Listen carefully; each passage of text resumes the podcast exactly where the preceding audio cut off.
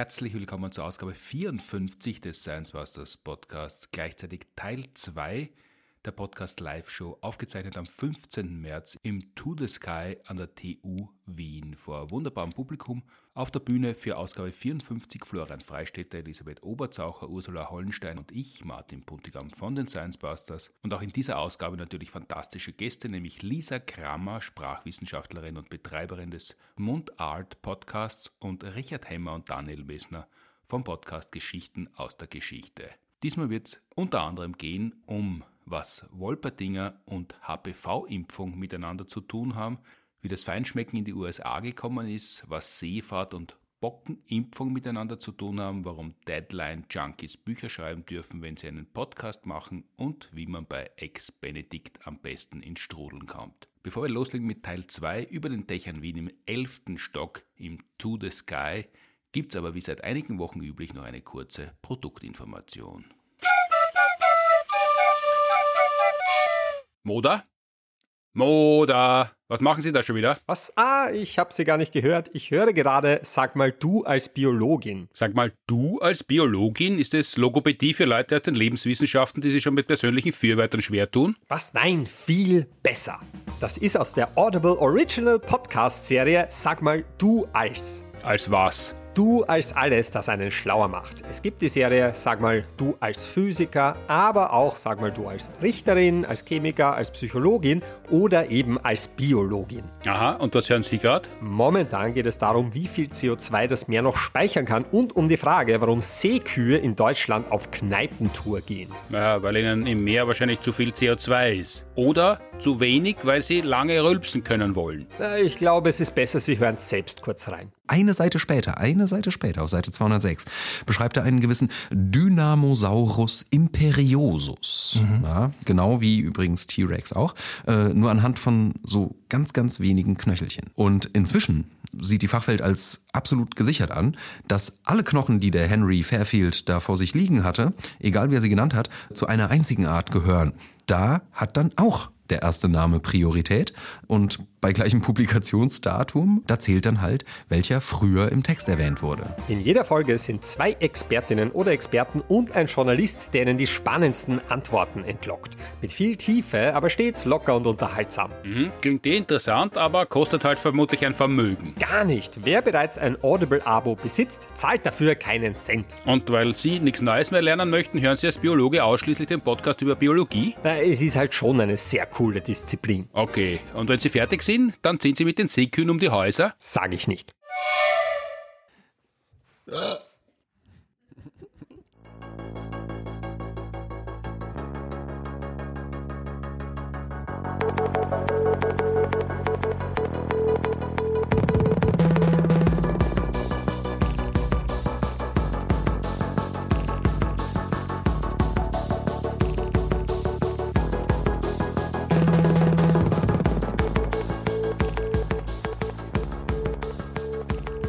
Schönen guten Abend. Herzlich willkommen im To the Sky, Teil 2, Ausgabe 54 des Science Busters Podcasts. Wieder vor fantastischem Publikum. Schönen guten Abend. Herzlich willkommen.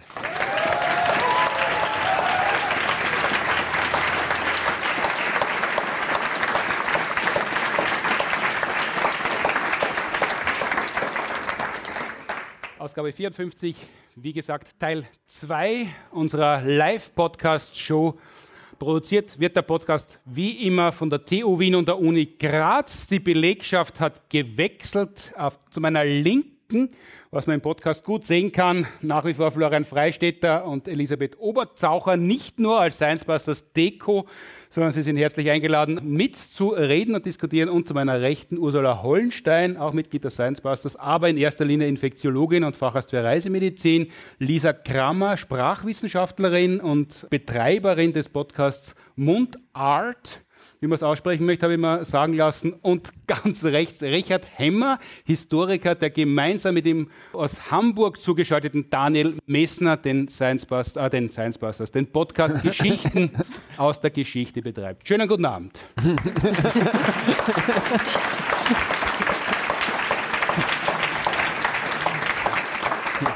Wenn man nicht alles immer übt. ich darf beginnen mit dir, Ursula. Und im zweiten Teil gibt es erstaunlicherweise, hat sich das herauskristallisiert, oder in Ausgabe 54 äh, hat sie herauskristallisiert, eine Art Impfschwerpunkt, was jetzt aus der Belegschaft, aus dem Line-Up sich nicht automatisch ergeben hätte. Aber wir wollen damit anfangen, nachdem es ja seit wenigen Wochen die HPV-Impfung in Österreich für bis 21 Jahre alte Menschen gratis gibt und eigentlich wie zu erwarten war, ist diese Impfaktion in Österreich ein grandioser Misserfolg. Warum ist es so und was ist HPV eigentlich? Warum sollte man sich dagegen impfen?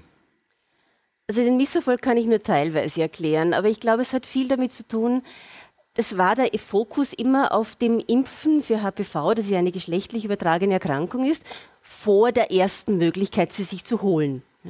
Also möglichst bevor die jungen Herrschaften und Damen auf den Geschmack kommen und beginnen, um die Häuser zu ziehen. Und deswegen also hat, wurde jetzt die. Aber ein starker Euphemismus, also vor dem ersten Geschlechtsverkehr. vor dem ersten Geschlechtsverkehr. Und deswegen hat man versucht, die Impfung möglichst früh anzusetzen. Irgendwo, äh, gratis war sie am Anfang zwischen 9 und 12. Das klingt gut und das wäre auch aus Impfsicht das Vernünftigste. Mhm. Aber es hat einfach nicht so richtig funktioniert. Das ist so ein Alter, in dem die Eltern natürlich entscheiden, ob ein Kind geimpft wird oder nicht. Und irgendwie haben Eltern von neun bis zwölfjährigen die Idee, dass dieses Kind niemals geschlechtsreif werden wird. Es kommt ihnen einfach so vor, mein Baby. Nein, das ist viel zu früh für so eine Impfung. Und dadurch haben wir einfach trotz der Gratisaktion und der inzwischen einigermaßen positiven Einstellung der Gesundheitsbehörden, was am Anfang nicht so war, einfach keine gute Durchimpfung erzielt. Aber was glauben ja? denn solche Eltern, die passen am Kalender und versuchen am Verhalten der Kinder zu erahnen, dass es jetzt gleich so weit kommen könnte und eine Woche vorher setzen sie einen Impftermin ich fest? Ich glaube, man beschäftigt sich gar nicht. Genauso wie sich Kinder ihre Eltern nicht beim Geschlechtsverkehr vorstellen können. Üblicherweise geht es umgekehrt auch so. Und man denkt, man schiebt das Thema einfach weg.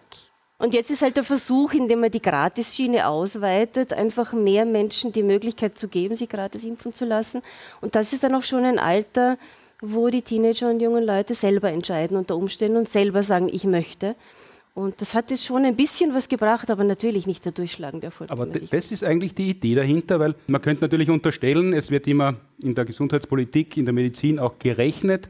Dann gibt es eine volkswirtschaftliche Berechnung und ab dem Zeitpunkt, wo kranke und tote Kinder und Jugendliche teurer wären als eine Impfung, zahlt man die Impfung wäre durchaus eine Überlegung wert. Aber wenn man wirklich geldmäßig rechnet, dann wäre erst recht die frühe Impfung, dann müsste man die frühe Impfung zwangsmäßig durchführen. Das würde sich geldmäßig am meisten rechnen. Weil ich dann wirklich praktisch alle diese Tumorfälle verhindern kann. Das ist ja, um auf die Entstehung oder, oder die Bedeutung von HPV zu kommen und da, was es eigentlich heißt das ist ja quasi das erste Mal, dass es in der Medizingeschichte gelungen ist, zumindest ein, ein, Virus daran zu hindern, Krebs auszulösen. Das heißt, man kann mit einer Impfung eine Krebserkrankung verhindern. Das ist ja eigentlich eine ziemliche Sensation. Ja, schon. Das war lange Zeit ein Schlagwort. Ja. Die Impfung gegen Krebs war immer so am Horizont und nirgendwo gab es irgendwie einen praktischen Ansatz dafür. Und nachdem das aber ein Virus ist, das direkt in die Entstehung von Krebsarten mhm involviert ist und es ohne das praktisch nicht geht, war das trotzdem eine Impfung gegen einen Erreger, also das, was wir können, ja, Impfung gegen einen Erreger machen. Und trotzdem ist es geworden eine Impfung gegen Krebs, weil über diese Schiene, das Virus macht eine Infektion, die Infektion lässt die Zellen entarten und die Entartung führt im Endeffekt zur bösartigen Geschichte, führt es zu einer Impfung, die den Krebs verhindert. HPV heißt, glaube ich, Humanes Papilloma-Virus. Virus. Mhm. Äh, seit wann kennt man denn das? Weil geben tut es ja wahrscheinlich schon Millionen Jahre. Ja, das hat sich stimmlich schon, sicher schon lange in uns herumgetrieben. Im Endeffekt sind Viren so klein, dass es einfach sehr lange gedauert hat, bis die Nachweismöglichkeiten da waren, mhm. weil man sie einfach mikroskopisch nicht gesehen hat. Sie ließen sich auch nicht gescheit anzüchten. Und wirklich entdeckt hat man diesen Zusammenhang vor allem mit, dem, mit den Tumorzellen erst in den 70er Jahren, 1976. Da wurde dann der Zusammenhang von diesem HP-Virus mit der Tumorentstehung wirklich bewiesen. Seitdem weiß man mhm. fix, dass der Krebs ausgelöst wird ja. durch diese Viren. Aber das Virus selber kennt man ja schon länger, oder? Das kennt man schon länger. Es gibt auch nicht nur eines, es gibt fast 200 verschiedene Papillomaviren. Und alle sind Nicht alle sind böse, manche sind durchaus sehr nett oder harmlos, manche machen entweder gar nichts oder verursachen so harmlose Hautwarzen, die dann auch von selbst wieder verschwinden. Mhm. Und nur ungefähr. Die, die aber ziemlich drastisch ausschauen können. Also Haut diese, nicht, Feigwarzen, nicht die Feigwarzen. Nicht die Feigwarzen, also normale. Die sind auch nicht nett, wenn man sie an, an, sichtbaren Stellen hat, aber jetzt keine, keine wirklichen kosmetischen Dramen. Mhm. Ähm, aber es gibt etwa 50 von diesen 200, die sich so quasi als böse, als die Achse des Bösen herauskristallisiert haben, die also tatsächlich Tumorerkrankungen verursachen können. Und davon sind etwa 20 als wirkliche High Risk eingestuft, die also wirklich rasch ver verlaufende Tumore verursachen. Und gegen die kann man alle impfen? Noch nicht, aber es sind schon recht viele. Ja. Es sind, natürlich versucht man immer mal zu schauen, welche Viren machen was und dann nimmt man die häufigsten und gibt die mal in den, in den Impfstoff hinein. Weil das klingt zwar immer so nett, ich habe 20 Typen, die mich interessieren, also mache ich doch einen Impfstoff mit 20 Typen drinnen, aber jeder einzelne zusätzliche Serotyp in einer Impfung gibt wieder ein Problem mit Wirksamkeit, mit, mit immunologischen Effekten. Also das lässt sich gar nicht so einfach ständig steigern. Mhm. Es wurde schon, es hat begonnen mit nur vier Virustypen in einem Impfstoff und wir sind jetzt bei, drei, bei 13. Die Idee ist natürlich immer mehr hineinzupacken, aber die eigentlich gute Idee, die noch ein Stück weit weg ist, aber das eigentlich Schöne wäre, einen Impfstoff zu entwickeln, der sich ein Teilchen des Virus vornimmt, das alle diese Typen haben. Ja?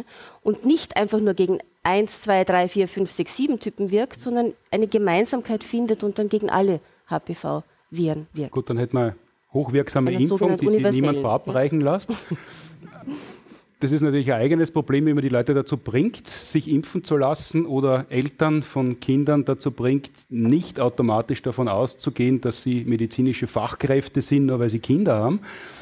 Ähm, jetzt geht ja an, äh, entdeckt ist ja das, das Virus, äh, gibt es zwei Erzählungen, entweder in Klöstern worden oder bei Kaninchen. Was ist denn da richtig? Also entdeckt wurde das Virus in den Klöstern nicht, aber was schon im, im 18. Jahrhundert den Ärztinnen und Ärzten aufgefallen ist, dass Klosterschwestern eigentlich praktisch nie ein Gebärmutterhalskrebs bekommen. Da haben sich lang gerätselt, was kann der Grund sein, die Nähe zu Gott, das fleißige, äh, das fleißige ähm, Beten. Aber im Endeffekt war dann schon bald klar, dass das vielleicht der fehlende Sex ist, der diese diesen Schutz vor, dem, vor der bestimmten Tumorart schafft. Also das heißt, wenn man, in der, wenn man in der Renaissance geschaut hätte, wäre es noch nicht so auffällig gewesen, aber später schon. Später hat sich das dann herauskristallisiert. Das war natürlich kein Beweis für ein Virus, aber war ein Beweis für den Zusammenhang von sexueller Aktivität und einer Tumorentstehung. Und die Kaninchen haben damit zu tun, dass es bei denen auch Papillomaviren mhm. gibt, die so wirklich schauderbare Hautwucherungen verursachen.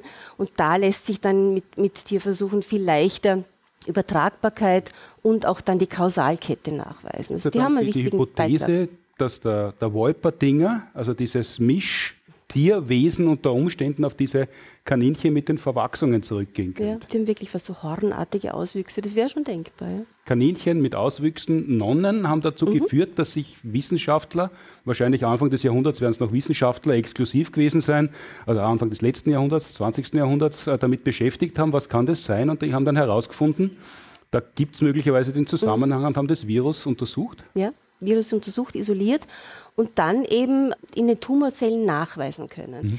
Jetzt kann man natürlich sagen, wenn ich in einer Tumorzelle ein Virus finde, dann kann das auch ein zufälliges Zusammentreffen sein. Aber die Kausalkette war dann relativ rasch klar. Dann hat man es nachgewiesen und wir haben heute 2023, wo die Impfaktion ausgeweitet worden ist, die es aber noch nicht wahnsinnig lang gibt in Österreich. Seit wann gibt es denn den Impfstoff? Zugelassen worden ist er 2006. Mhm. Ja. Das ging dann relativ rasch. Also nach der Zulassung hat es ein, zwei Jahre gedauert und dann war der schon in 50 Ländern rund um den Erdball in Verwendung, nur nicht bei uns. Österreich war da irrsinnig vorpreschend. Die haben schon ein Jahr nach der Zulassung gesagt, ah, finden wir super, das Impfkomitee, der gehört unbedingt breit ausgerollt. Und dann kam die politische Entscheidung, ja, das ist, rentiert sich irgendwie nicht genau, das, was du vorher gesagt es, hast. Es sterben, es sterben nicht genügend Leute an der Tumorerkrankung. Wir haben ein tolles Gesundheitssystem noch, ja, bevor wir es kaputt sparen. Aber bei uns werden die meisten dieser Tumorgeschichten in frühen Stadien entdeckt und dann kann man noch was machen, dann kann man es rausschneiden. Das heißt, wir haben zwar genauso viele Tumorerkrankungen wie in der dritten Welt, aber wir haben nicht die Todesfälle daran, weil wir ein frühes Erkennungssystem haben. Und dadurch hatten wir zu wenig Todesfälle, dass sich das rentiert, weil sie doch ein teurer Impfstoff Das war tatsächlich damals noch die mhm. Rechnung. Also das zahlt sich nicht aus. Ja, da gab es einen, einen, wunderschönen Beitrag von einem Ludwig-Boltzmann-Institut, ich will nicht sagen von welchem, die das ökonomisch genau durchgerechnet haben, dass das nicht so wichtig ist, diesen, diesen Impfstoff einzuführen. Zuerst von politischer Seite war das Hindernis groß. Die Eltern lassen ihre Kinder nicht impfen. Mit, mit welcher Begründung, wenn man Eltern, die ja oft alle Tassen im Schrank haben, die, die haben ja oft Berufe, wo sie Entscheidungen treffen müssen, wo ihnen Verantwortung übertragen wird. Wenn man mit ihnen redet, hat man sofort das Gefühl, das sind eigentlich vernünftige Menschen und dann entscheiden sie sich dagegen. Äh das Lachen rührt jetzt daher für die Leute, die das hören, weil da eine Herd, äh, Herdplattenventilator ein Eigenleben entwickelt hat. Aber jetzt äh, hört er doch aufmerksamer zu, jetzt ist er fertig mit Lüften. Zurück zu den Eltern, die ihre Kinder nicht impfen lassen, obwohl sie jetzt nicht auf den ersten Blick seltsame Impfgegner, Schwurbler oder wie immer man so Menschen halt mittlerweile punziert äh, sind. Was sagen die denn, warum machen sie es nicht? Sie, naja, es gab sehr schnell, und das ist im Prinzip etwas, was es bei jedem neuen Impfstoff gibt. Es tauchen in kürzester Zeit nach der Markteinführung große Gerüchte auf, ne, was es nicht alles anstellt, wie, wie, wie nebenwirkungsreich das ist. Und es gab bei der HPV-Impfung natürlich genauso sofort nach der Markteinführung Berichte über Todesfälle, die nie verifiziert worden sind, die sich nie belegt haben, aber tolle Schlagzeilen gemacht haben. Das sind dann einfach Dinge, die sich, die sich festsetzen in den Köpfen. Dann hat man ein Kind, das schützenswert ist und eine Impfung gegen etwas, was eh irgendwann erst in der Zukunft schlagen wird. Und dann hört man von Nebenwirkungen. Und da entscheiden sich dann schon viele dagegen. Aus Schutz also ich glaube schon, dass das schon auch aus Schutz ist und nicht einfach nur ein, mein Kind braucht das nicht, sondern dass das schon auch Sorge einfach ist. Und das haben sich ja durchaus auch etliche Gesundheitspolitiker und nicht zuletzt in Österreich am Anfang sehr hervorgetan, indem sie diese Dinge nicht widersprochen haben, sondern indem sie das einfach weiter verbreitet haben. Ne? Und gemeint haben, na, es ist doch besser, wir impfen das nicht. Und das, das setzt sich fest. Und wenn das etwas ist, was eine, wenn eine Impfung auf den Markt kommt und nicht in das gratis empfohlene Programm übernommen wird, das hat ja primär mal finanzielle Ursachen. Aber was sich in den Köpfen feststellt, es gibt ein Gratis-Impfprogramm und dann gibt es ein Programm, das nicht gratis ist. Und die meisten Leute haben das Gefühl, die einen sind die guten Impfungen und die anderen sind die nicht so guten, weil sonst wären sie ja auch gratis. Aber das stellt ja das normale, gesunde Volksempfinden auf den Kopf, wo man sagt, was nichts kostet, ist nichts wert. Ja, bei den Impfungen sehen wir wirklich das Gegenteil. Zumindest bei den Kinderimpfungen funktioniert die Gratisschiene hervorragend und alles andere ist nicht wirklich funktioniert. Wissen das, wenn man jetzt so wie du und ich schon länger auf der Welt ist, dann hat man das Virus schon in sich, aber ist schon aus dem Schneider, weil man hat auch den ersten Geschlechtsverkehr schon hinter sich. Braucht man nicht mehr impfen? Kann man, das ist ja eine teure Impfung, da kann man das Geld einfach so ausgeben für einen Urlaub und so oder für Rotwein-Hochfeste. Also die meisten HPV-Infektionen verschwinden von selbst wieder. Ja, nach ein paar Monaten ist das Immunsystem imstande, dieses Virus wieder aus dem Körper zu kicken. Und nur manchmal setzt es sich fest und wird dann über Jahre und Jahrzehnte zur Tumorerkrankung. Und man kann sich aber jederzeit neu anstecken, wenn die eine wieder draußen ist. Das heißt, mhm. solange man geschlechtlich aktiv ist und unterschiedliche Partner hat, ist eine Neuansteckung jederzeit möglich. Auch wenn man es schon gehabt hat. Was ist sagst man nicht du? Du hast ja mit deinem Mann gemeinsam eine Praxis. Wenn du, ihr impft viel, wenn da ein Paar kommt, und die fragen, ob sie sich gegen HPV impfen lassen sollen. Was sagst du denen? Ja, das ist gar nicht so selten, dass dann so 20-somethings oder 30-Jährige vor mir sitzen und fragen, soll ich mich denn noch impfen lassen? Das klingt, als wären sie übermorgen tot. Aber die Antwort ist noch schwieriger, weil wenn dann das Paar vor mir sitzt, eigentlich müsste ich sagen, wenn sie vorhaben, fremd zu gehen, ja bitte unbedingt impfen. Aber das lässt sich in dieser Situation halt relativ schwer rüberbringen. Du versuchst dann immer irgendwie zu umschreiben, dass es eben Reinfektionen geben kann.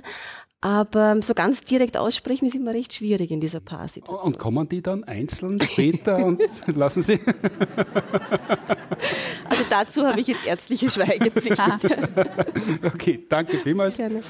Ursula, bevor wir zu Lisa Kramer kommen, äh, Sprachwissenschaftlerin als Einleitung quasi. Wir kennen uns deshalb, weil du den Florian kennst oder umgekehrt. Ihr habt es miteinander zu tun gehabt. Wo, woher kennt ihr euch? Weil ihr einfach beide Podcasts macht und da kennt man sie, so wie man, einem, wenn man im selben Ort aufwächst oder wie habt ihr euch kennengelernt? Naja, die Podcast-Szene ist schon ein bisschen größer mittlerweile, als dass man äh, sich ausschließlich alle gegeneinander kennt. Äh, ich glaube, ich habe den Podcast einfach äh, gehört, weil Podcast ist ja da gehört zu werden. Und ich habe den Mundart-Podcast gehört. Und als wir äh, vor einigen Jahren, 2019, den Heinz Oberhomer Award für Wissenschaftskommunikation an einem Podcast, nämlich No Such Thing as a Fish verliehen haben, habe ich im Vorfeld ja diverse Podcasts, die mit Wissenschaft zu tun haben, angeschrieben und gefragt, ob die Leute nicht mal vorbeikommen wollen für ein Treffen mit den Podcastern und uns und ob ins Theater kommen wollen. Und äh, soweit ich mich erinnere, war der Podcast von Lisa einer, die ich kontaktiert habe, weil es einer von den Podcasts war, die ich gehört habe. Und dann haben wir uns kennengelernt und das nächste Mal als wir uns getroffen haben, dann hast du was von mir gewollt. genau, also eine gegenseitige Befruchtung. Gegenseitiger Austausch. Sehr aufpassen. ja. Das vorige Thema hat mich, glaube ich, inspiriert. Und was wolltest du von ihm? Vernetzung, Austausch. Also die Podcast-Szene in Wien war, ich sage jetzt mal, war überschaubarer vor der Pandemie. Jetzt ist es doch ein bisschen explodiert.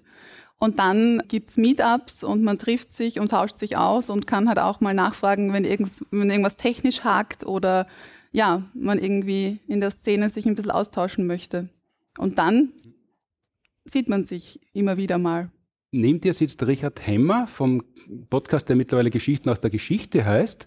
Der zweite Teil davon sitzt in Hamburg, Daniel Messner, und der war, wie du erzählt hast, ursächlich daran beteiligt, dass es deinen Podcast überhaupt gibt. Ja. Also er sieht uns durch die Kamera er da hinten. Uns, ja. Das heißt, wenn du die wegdrehst, dann sieht, sieht er dich von hinten. Nicht, okay. Daniel lächelt. Ja, tatsächlich. Im, im Jahr 2018 habe ich mit meinem Dissertationsprojekt angefangen, hatte viel Zeit am Anfang, hat man immer viel Zeit, denkt man sich, kann man viele Projekte nebenbei starten und dann gab es an der Uni Wien einen Podcast-Workshop, mhm. wirklich wie kommuniziere ich für Laien, wie schafft es mein, mein wissenschaftlicher Inhalt hinaus in die Welt. Und das war ein Kommunikationshub und den hat Daniel geleitet als Workshopleiter. Er hat zu dem Zeitpunkt Audimax, den Podcast der Uni Wien, geleitet. Und dort hat es angefangen und es gab Gott sei Dank eine Deadline. Wir haben vorhin über Deadlines gesprochen. ähm, ich ich gebe es jetzt zu, ich bin ein Deadline-Junkie. Was, was ist man, wenn man Deadline-Junkie ist? Du kennst das gut, Martin, dann, oder? Dann mag man das gern, wenn man Deadlines hat, oder dann rührt man keinen Finger, bevor sie nicht näher rückt. Man hält es aus und die letzte Minute ist immer für einen reserviert. Also in Wirklichkeit ist man auf die Geduld und Nachsicht seiner Mitmenschen angewiesen. Auch, ja, auch. Und da gab es dann am Ende wirklich eine Deadline und eine Präsentation im, im Top-Kino. Und da sollte die erste Episode stehen. Also es war wirklich ein, ein knallharter Plan von Konzeption, Durchführung, Pre-Tests, wie auch im Wissenschaftlichen gab es mhm. Probeepisoden. Und dann meinte aber der Daniel, ja, hau das Ding raus. Also worauf wartest du? Die erste Episode hört sich dann hoffentlich eh niemand mehr an. Also steigen Sie bitte eher jetzt so drin ein. Wenn ich vielleicht irgendwie kurz, also äh, wirst du auch wissen und äh, Daniel und Richard werden es auch wissen, die traurige Wahrheit ist, dass die Episode Nummer eins meistens immer zu den am meisten gehörten gehört. Ja, es hilft, wenn man dann so 380 Folgen macht, dann gibt es genug. Ja, aber die meisten fangen dann trotzdem mit der Nummer 1 ja. nochmal an. Also die wird leider, die ist meistens immer die schlechteste, logischerweise, aber die Leute, zumindest bei mir ist es so, ist es die am häufigsten runtergeladene bei allen Podcasts, die ich betreibe. Und ich nehme an, bei euch wird es auch sein. Also man muss mit dem leben, was man in der Vergangenheit gemacht hat. Da kommt, hilft nichts. Das stimmt. Aber es ist auch so, ähm, es ist auch niemand, den ich kenne, mit seiner ersten Episode zufrieden. Also eigentlich ist, glaube ich, niemand mit den ersten zehn Episoden zufrieden. Insofern muss man sie einfach veröffentlichen und gut ist. Das ist keine Koketterie, dass man dann, wenn man schon 100, 150 Folgen hat, sagt, ah, die erste war urschlecht, sondern die ist dann tatsächlich urschlecht. Ja. urschlecht nicht, aber man lernt halt, wenn man ja, was macht. Also deine war wahrscheinlich fantastisch, aber Nein, deine meine, war urschlecht. Nein, meine, meine, erste Folge hat nicht mal Intro, also die war wirklich schlecht. Ich habe die ersten 50 Folgen verkehrt rum ins Mikrofon gesprochen. Also äh, man lernt, wenn man was macht und deswegen ist es am Anfang schlechter als am Ende. Also, also verkehrt herum, das haben wir in der 50. Folge ja, schon genau. aufgeklärt. Nicht das Mikrofon war hinter dir, genau, ja. sondern es war halt nein, falsch nein, gepolt, oder? Genau. Ich habe einfach, es stand in der, in der, quasi in der horizontal falsch gedreht. Ich habe von hinten reingeredet. Aber nicht verkehrt. Es ist wurscht. Es war nicht so, ich habe das Mikrofon nicht so benutzt, wie es benutzt werden sollte. Falsche Ausrichtung, könnte man auch sagen. Genau, oder? ja. Daniel, um die zu fragen, die Lisa hat es sehr positiv, es war ein schöner Workshop, es hat eine Deadline gegeben, sie ist Deadline-Junkie und dann hat sie es halt in einer Präsentation im Top-Kino, was ja eigentlich auch alles andere als selbstverständlich ist, dass es sowas gibt nach am Ende von einem Workshop. Sie hat es sehr schön geschildert. Du warst verantwortlich dafür, dass die Leute, die da zum Workshop kommen, irgendwas hinkriegen. Wie hast denn du das gesehen? Also der, der Plan, also es war ja so, es war ja ein, Podcast-Workshop, wo Leute gekommen sind, die ohnehin schon einen Plan hatten, einen Podcast zu machen. Also man musste die Leute jetzt nicht nochmal extra motivieren, man musste nur die Ideen so ein bisschen kanalisieren und auch gucken, dass es bis zu einem gewissen äh, Termin dann auch wirklich ähm, schon was gibt, was man sich anhören kann. Also wir hatten auch mehrere Termine. Der erste Termin war dann zur Konzeption, dann Termin zum Thema Technik, wie nehme ich auf und dann gab es eben Thema Schnitt und dann äh, halt alles, was man so braucht, um dann tatsächlich einen Podcast zu, zu machen. Und ich muss aber auch sagen, die Lisa, ich habe ja viele solche Workshops auch gegeben. Die Lisa war aber mit einer der, würde ich sagen, motiviertesten. Also ich glaube, ähm, Mit einer der, allen- der frustriertesten oder motiviertesten? Motiv motiviertesten. Motiviertesten. Also ich glaube, ähm, es ist, glaube ich, selten so, dass es so einen Podcast äh, aus so einem Workshop, zumindest den ich gegeben habe, so lange gibt. Also dass es bis heute diesen, und es ist jetzt bestimmt wie lange her? Drei, vier, fünf Jahre? Ja, 2018. Ist nicht so schwer zu subtrahieren von 2023. Was du wiederum ausdrückst, wenn ich es spiegeln darf, ist, es geht viel, viel schlimmer und du bist froh, wenn jemand kommt wie Lisa. Absolut, ja.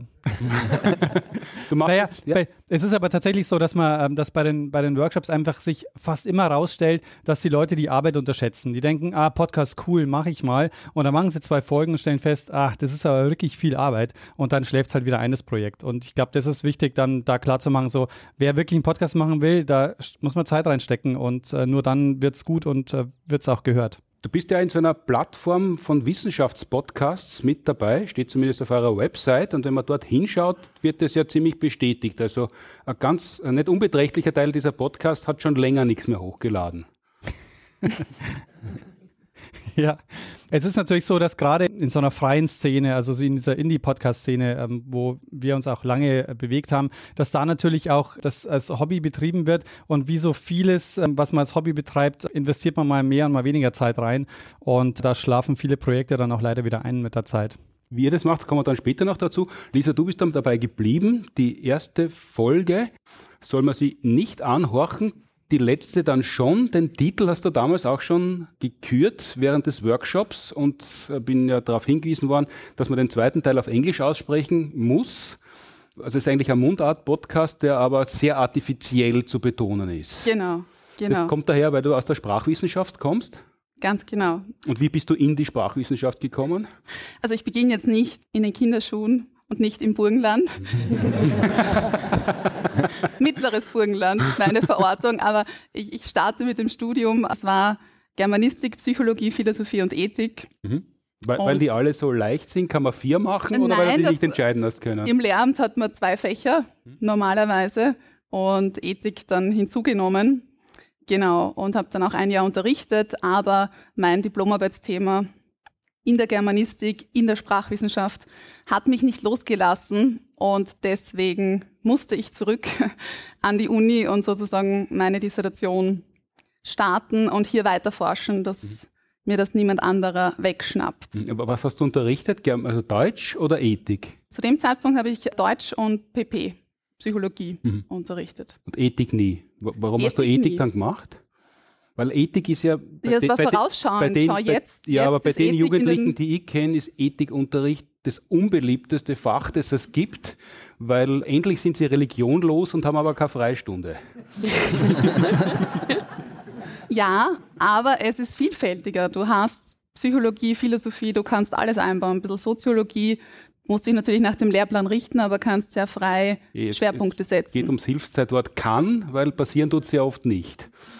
Aber wer weiß, wenn mich mein Weg irgendwann wieder in die Schule führt, dann gibt es gute Aussichten auf Ethik. Das würdest du dir wünschen oder, oder würdest, Es das, schon- würdest es du den Kindern nicht wünschen? Nein, das würde ich uns alle wünschen. Also Ethik als Fach hat wirklich, da kann man diskutieren, was sonst im Unterricht wenig Platz bleibt. Oder auch so wie German, also Deutsch, im Fach Deutsch, kann ich Sprachwissenschaftliches ja vielleicht am Ende irgendwo dran zwicken, dann kurz vor den Ferien oder so. Aber ansonsten sind ja doch gerade im Hauptfach Deutsch mit Schularbeiten und den Themen, die man durchbringen muss, ist auch Literatur schwierig anzubringen. Also in Wirklichkeit Ethik wäre ein Unterrichtsfach, wo man auf die Kacke hauen kann, man muss es ich, nur tun. Und ich würde Sprachwissenschaft auch in die Ethik reinbringen. Also Begriffsdefinition hat man ja eh immer. Also, also eh wie die umgeschulten Religionspädagoginnen auch. Dasselbe weitermachen, aber Ethik nennen. du wirst schon sehen. Wenn es eintritt, dann ist eine gute Mischung. Von deinem Podcast gibt es 50 Ausgaben ungefähr. Ja. Der ist sehr viel unregelmäßiger als zum Beispiel der Geschichten aus der Geschichte, der wöchentlich pünktlich erscheint. Unserer in aller Regel erscheint alle 14 Tage, Montag 7 Uhr in der Früh. Wenn man anschaut, das wird ja ausgewiesen, im Episodenführer auf deiner Website erscheinen die immer irgendwann einmal und meistens in der Nacht, wenn du halt gerade Zeit hast, sie fertig zu machen. Überraschung, Diese ja. Regelmäßigkeit ergibt sich aus den Gästen oder aus, aus einer anderen beruflichen Verpflichtung? Ja, also ich habe mit einem Ziel gestartet. Zweiwöchentlich wäre schön, also zweimal in, im Monat sozusagen wäre super, aber es ist einfach utopisch. Also im, neben meiner anderen wissenschaftlichen Tätigkeit, neben meiner Doktorarbeit, ich unterrichte auch an der Uni, bleibt leider wenig Zeit. Und dementsprechend war dann einmal im Monat, ich glaube, das ist so ein bisschen ein Muss, sagt auch der, der Podcast-Mentor, einmal im Monat, sonst wird man, glaube ich, doch vergessen. Aber gegen Ende, wenn dann eine andere Deadline, eine andere Sache kam, ja, dann mussten meine Hörer und Hörerinnen flexibel sein. Genau, auf das wollte ich zu sprechen kommen. Es gibt nämlich eine andere Deadline, die du aber in dem Fall eingehalten hast, glaube ich. Aber damals auch, aber, das, äh, aber, aber, du hast nicht gewartet, bis die Deadline kommt oder hast du wieder so lange zugewartet, bis du abgegeben hast? In dem Fall geht es um ein Buchmanuskript. Es geht um ein Buch, genau, weil der Podcast ist aktuell gerade im Winterschlaf. Es gibt seit Oktober keine neuen Episoden, weil ein Buchprojekt dazwischen gekommen ist. Ich durfte ein Buch über den Wiener Dialekt schreiben, ein Buch für Laien sozusagen, das Wissen und vor allem so ein Wissen nicht nur über Sprache, sondern auch über die Kultur, über die Mentalität der Wiener und Wienerinnen und wer sind die überhaupt, wer sind die Ur-Wiener und Wienerinnen. Darüber durfte ich ein Buch schreiben. Hm, das klingt jetzt so unterwürfig, wenn man das erste Buch schreibt und der Verlag erlaubt ihm das. In Wirklichkeit soll der Verlag auch froh sein, wenn ein Podcast, der funktioniert, ein Buch verfasst. Das stimmt. Also das ist, das möchte ich betonen, dass der Podcast mich zu diesem Buch geführt hat. Also Natürlich, Doktorandin Lisa Krammer, ja, findet man, aber ich wurde wirklich auserwählt, weil Mundart existiert. Mundart existiert länger als zwei, drei Episoden. Lisa scheint irgendwie mit Wissenschaftskommunikation gut klarzukommen, sich darin zu üben. Und dann kam dieses Buchprojekt. Also kann man sich das beim Verlag so vorstellen, dann gibt es ja eine Verlagssitzung und jeder muss was präsentieren und momentan ist Podcast gerade der heiße Scheiß und findet man jemanden, der einen Podcast lang genug durchhält, Nein. dann darf er ein Buch schreiben? Umgekehrt. Ähm, der Duden Verlag hat eine Reihe in Planung mhm. zu unterschiedlichen Dialekträumen. Da gibt es schon Hessisch, Plattdeutsch, Ruhrdeutsch, alles im Deutschland, größerer Raum. Und dann planten sie, ja, wir wollen ein Buch in Österreich machen. Dann nehmen wir mal Wienerisch. Und dann haben sie geschaut, okay, wer könnte das schreiben, wer, wer bietet sich da an. Das war der Weg. Jetzt, das Buch heißt? Das Buch heißt Wienerisch zwischen Urleibernd und E-Wurst. Das ist untypisch eigentlich, dass ein Podcast-Buch nicht nach einem Podcast heißt und auch nicht ein Pickel drauf hat, statt Spiegel-Bestseller Mundart-Podcast. Noch nicht. Ja. Vielleicht am zweiten. Wenn du sagst, du schreibst es für Laien, jetzt im Alltag hört man Wienerisch, zumal diesen Wiener Dialekt, wie man aus ein echter Wiener geht nicht unter oder den frühen Kotternfolgen kennt, mhm. hört man ja praktisch nie mehr. Vielleicht noch in den Alltagsgeschichten hat man das früher immer wieder mal gehört, aber ist wahrscheinlich auch schon verschwunden oder viel weniger präsent als früher. Das heißt, Laien im Wienerischen sind ja mittlerweile fast alle, die in der Stadt leben, oder?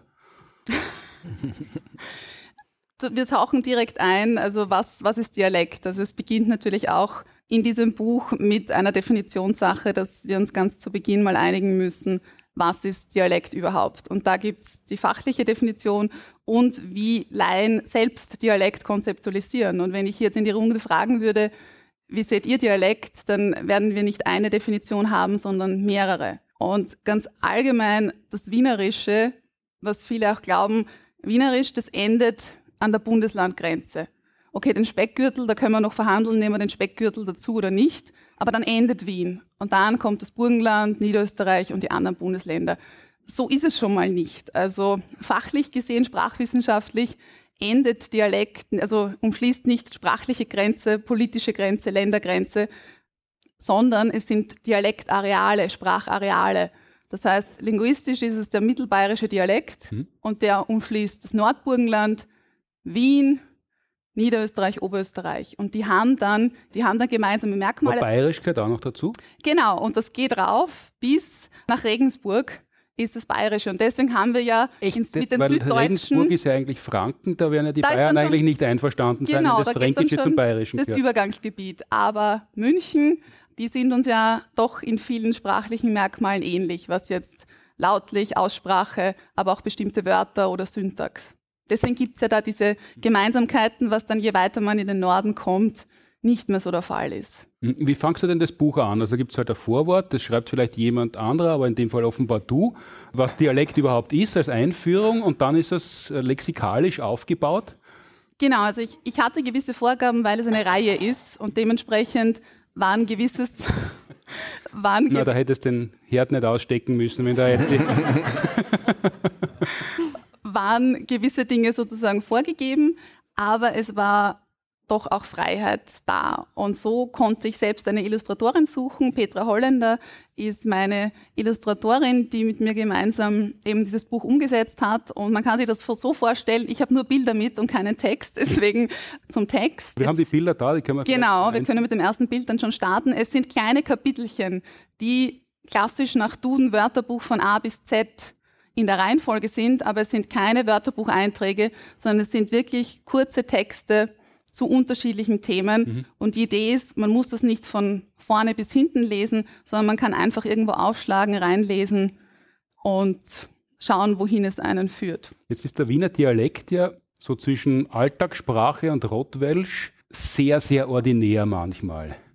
Äh, wie, wie, sehr bist du denn auf sowas eingegangen? Also ich sage jetzt ein Beispiel, das aus der Zeit gefallen ist, aber für Damenfahrrad gibt es im Wienerischen den Ausdruck Futtraspel. Ja. Magst du es übersetzen? Nein. Also es, das sind wir schon beim Punkt. der genau. Sattel reibt äh, an der Vulva, vermutlich kommt es daher. Da sind wir schon bei einem Punkt, wie übersetzt man? Man kann ähm, dialektale Ausdrücke nicht eins zu eins übersetzen oder oft, wenn es auch was Lustiges oder Schmäh oder Gag dahinter ist, wenn man Schmäh übersetzen muss, dann ist kein guter Schmäh. Und ja, ich muss durchaus gestehen, der Text Alles Arsch mhm.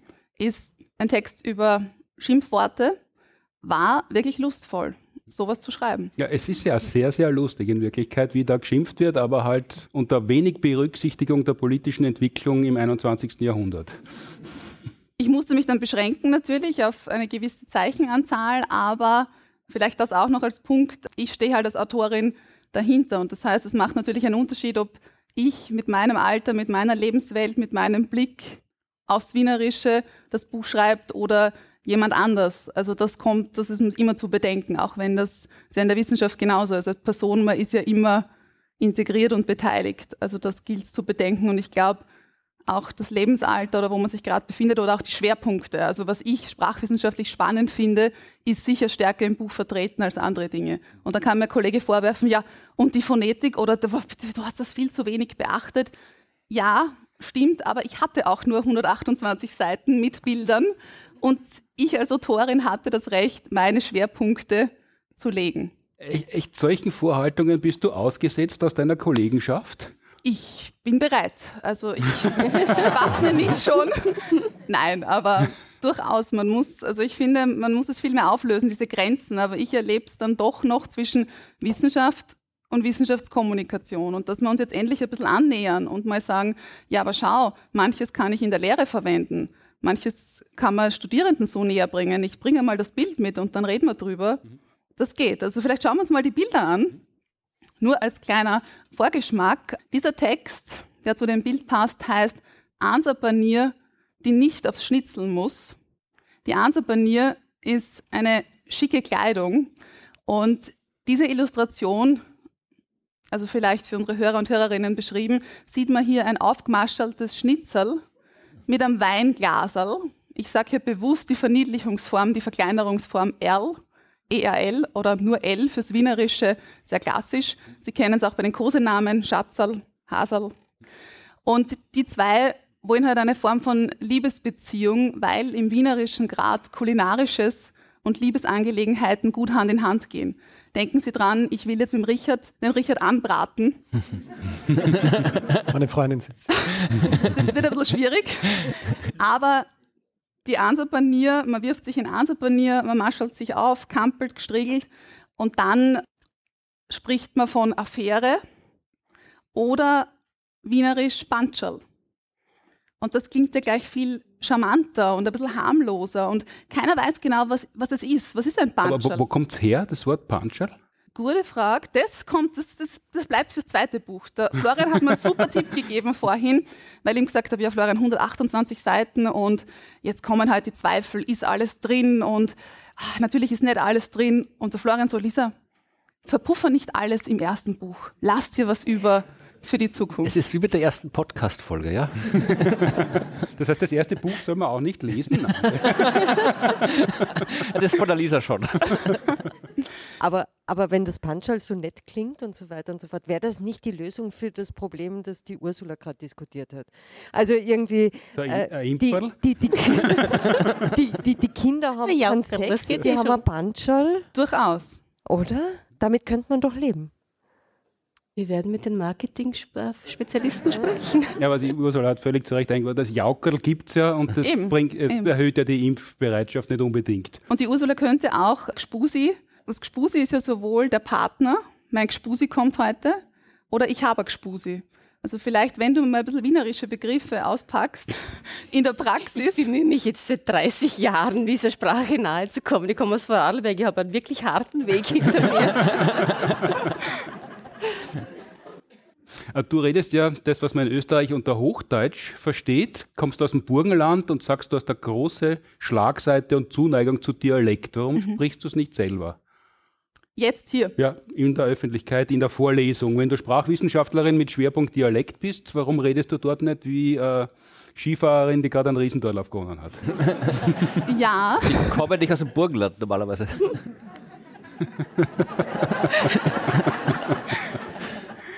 ähm, es ist witzig, dass du das sagst, weil ich beginne oft gern meine erste Seminareinheit, die, in der mich die Studierenden meistens nicht kennen, dass ich hineingehe und natürlich schon, ich sage jetzt nicht Servus, also schon guten Tag, aber dann spreche ich wirklich Dialekt oder dialektaler, sagen wir mal so. Und aber aber wie, wie klingt das, wenn du dialektaler sprichst? naja, ein bisschen umgangssprachlicher halt, also so wie jetzt, also ich artikuliere ein bisschen dumpf, dumpfer und man wird mich, glaube ich, trotzdem nur gut verstehen, wenn ich ein bisschen Mhm. so spreche. Und so fangst die Vorlesung an. Genau, und fangt es so an. Und die Studierenden sind aber mega überrascht meistens, weil sie es einfach nicht erwarten, weil formaler Kontext, Universität, Lehrveranstaltung, sie erwarten, dass Personen relativ standardnah sprechen. Und dementsprechend breche ich da immer mit ihren Erwartungen und dann sozusagen löse ich das auf, weil es auch für mich einfach, die Unisituation ist für mich einfach eine Situation, in der ich mir das angeeignet habe, standardnah zu sprechen. Aber die Erwartungen sind auch so, weil wir wissen es vielleicht alle, die Einstellungen, Standardsprache ist kompetent. Standardsprache, da wird's ernst. Und der Dialekt Ja, das ist ist halt wie im Elternhaus. Also wenn die Eltern nicht mehr den Kosenamen, die Kurzform nehmen, sondern sagen, Elisabeth, man heißt nur Lisa, aber wenn, wenn du Elisabeth hießest und sie würden sagen, Elisabeth, weißt du, jetzt ist ernst. Aber das muss nicht so sein. Also das sind so auch die klassischen Stereotype und Klischees. Standardsprache ist kompetent, Dialekt ist sympathisch. Aber es gibt auch ein Und. Ich kann ja in der Standardsprache auch sympathisch sein. Aber das ist wirklich, das ist nur ein Stereotyp. Dialekt ist sympathisch, Standardwache ist ernst. Weil wenn man sich Andreas Gabalier-Interviews anhört, den finden viele sympathisch, aber jetzt kommt darauf an, wie man sozialisiert ist. Aber das sind die Einstellungen, also auch in den Spracheinstellungsstudien, die wir haben, die immer wieder vorkommen, wenn man die Personen befragt, mit Fragebogen, mit Interviews, um hier zu differenzieren, inwieweit ist das jetzt wirklich nur Stereotyp oder durchaus die Einstellungen von Menschen. Das ist ein, ein spannender Bereich. Jetzt sterben ja viele Sprachen aus. Es gibt ja nicht nur Insekten und Pflanzensterben, Artensterben, sondern es gibt ja auch Sprachensterben, das sehr bedauert wird. Da gibt es viele Standpunkte, aber die zwei antagonistischen sind. Die einen sagen, es ist schade um jede Sprache, man muss die pflegen und wieder als Amtssprache einführen und die Kinder sollen das wieder lernen. Und die anderen sagen, völlig wurscht, wie viele Sprachen es gibt, die Menschen sollen sie miteinander verstehen und sie nicht die Schädel einschlagen. Wo stehst du da? Dazwischen. Dazwischen ist in der Wissenschaft immer eine gute Position. Extreme sind oft schwierig. Auch in meinem Bereich, äh, germanistische Soziolinguistik, Dialekt, Standard, Kontinuum. Also Kontinuum, die Extrempositionen. Nein, also es ist immer so eine klassische Frage an SprachwissenschaftlerInnen. Ja, die Dialekte sterben aus, Sprachen sterben aus, was machen wir? Ja, sie sterben schon lange aus, seit Jahren. Und es wäre einfach ultra komisch, wenn wir so reden würden wie vor 50 Jahren. Das wäre ja aus der Zeit gefallen. Das wäre nicht mehr up to date, um jetzt bewusst einen äh, englischen Ausdruck zu verwenden. Mhm. Das heißt, es ist ganz normal, dass Sprache und Gesellschaft sich bedingen. Technologische Entwicklungen, die Pandemie, denken Sie an die ganzen Begrifflichkeiten, die wir hatten. Manche sind noch da, manche sind nicht mehr da, weil der Lauf der Welt sozusagen äh, weitergeht. Ja, ich meine, es sterben ja viele Sprachen. Wir sprechen heute auch nicht mehr Aramäisch wie der Christenheiland. Aber es gibt ja Menschen, die gründen Gruppen und sind stolz darauf, dass sie dort in forciertem Dialekt miteinander kommunizieren und behaupten dann auch, das sei das Echte. Mhm.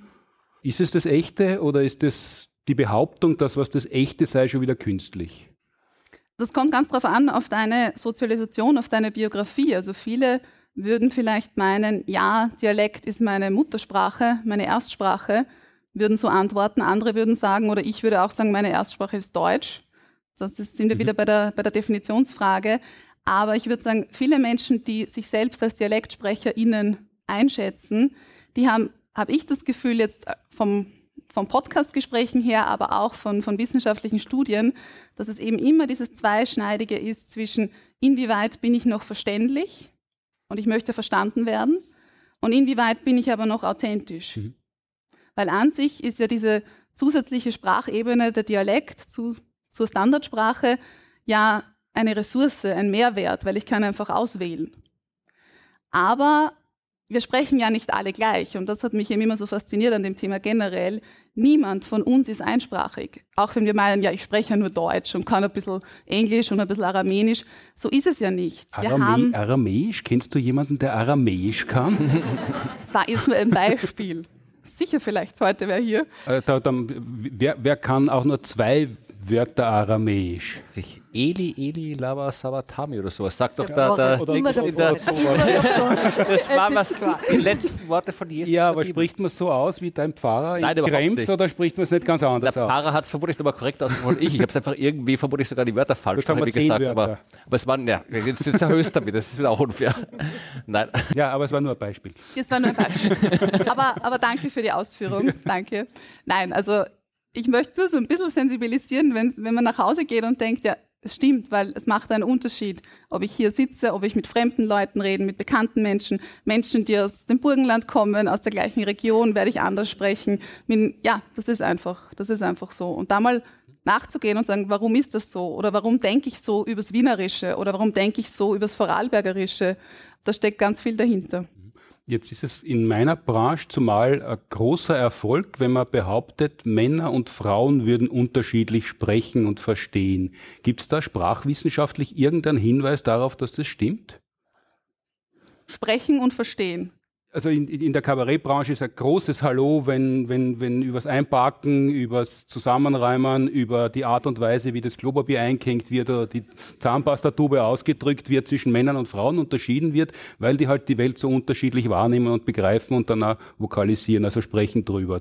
Sprachwissenschaftlich gibt es da Hinweise darauf oder das ist, das ist nur so ein Alltagsstereotyp, das sich historisch entwickelt hat? Also ich fange jetzt nicht an, Sprache und Denken, äh, hier die, diese Zusammenhänge, das ist ähnlich wie bei der äh, Lisa vorhin, das, das von da aufzudröseln. Aber natürlich sprechen Männer und Frauen anders. Wenn ich vorhin gesagt habe, jeder spricht anders, sprechen auch Männer, Frauen anders. Das beginnt schon bei der Physiologie. Wie bin ich ausgestattet? Physiologisch ist nicht gleich.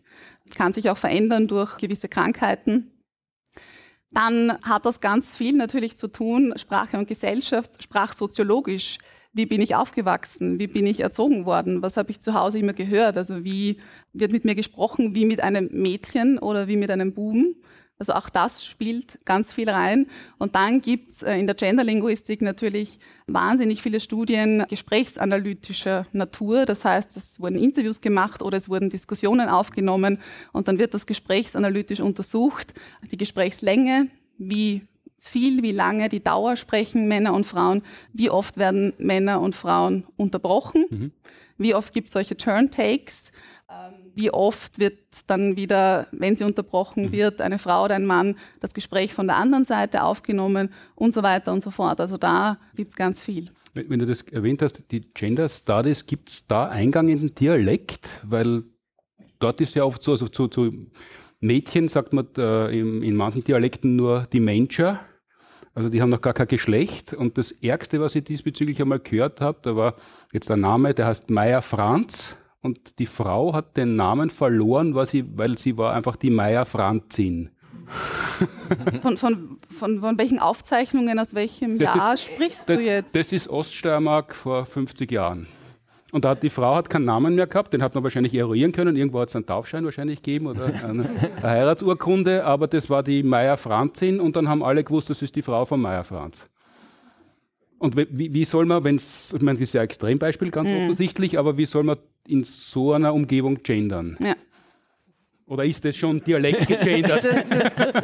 nein, also, aber das, das sieht man eben sehr schön, Sprache schafft Bewusstsein. Und wenn diese Begriffe nicht einmal im, im Raum stehen oder wenn Frau nicht mit ihrem Namen angesprochen wird, dann wird anscheinend auch das Bewusstsein im Umfeld geht in die andere Richtung. Aber es gibt ja auch diese Hinweise, dass Dialekt, äh, dass Männer mehr Dialekt mhm, sprechen mhm. als Frauen. Bei uns zumindest wird das dann so erklärt, dass eben die Männer eher dort bleiben, wo sie geboren sind und dass das irgendwie so eine Bonding-Strategie ist, damit die besser zusammenhalten können und sich eben erkennen, dass sie aus dem gleichen Tal sind. Die Frauen müssen sozusagen sich äh, neutraler, also, also auf eine neutralere Sprache begeben, weil sie ja woanders hinziehen und damit sie verstanden werden. Ist das in der Linguistik tatsächlich untermauerbar?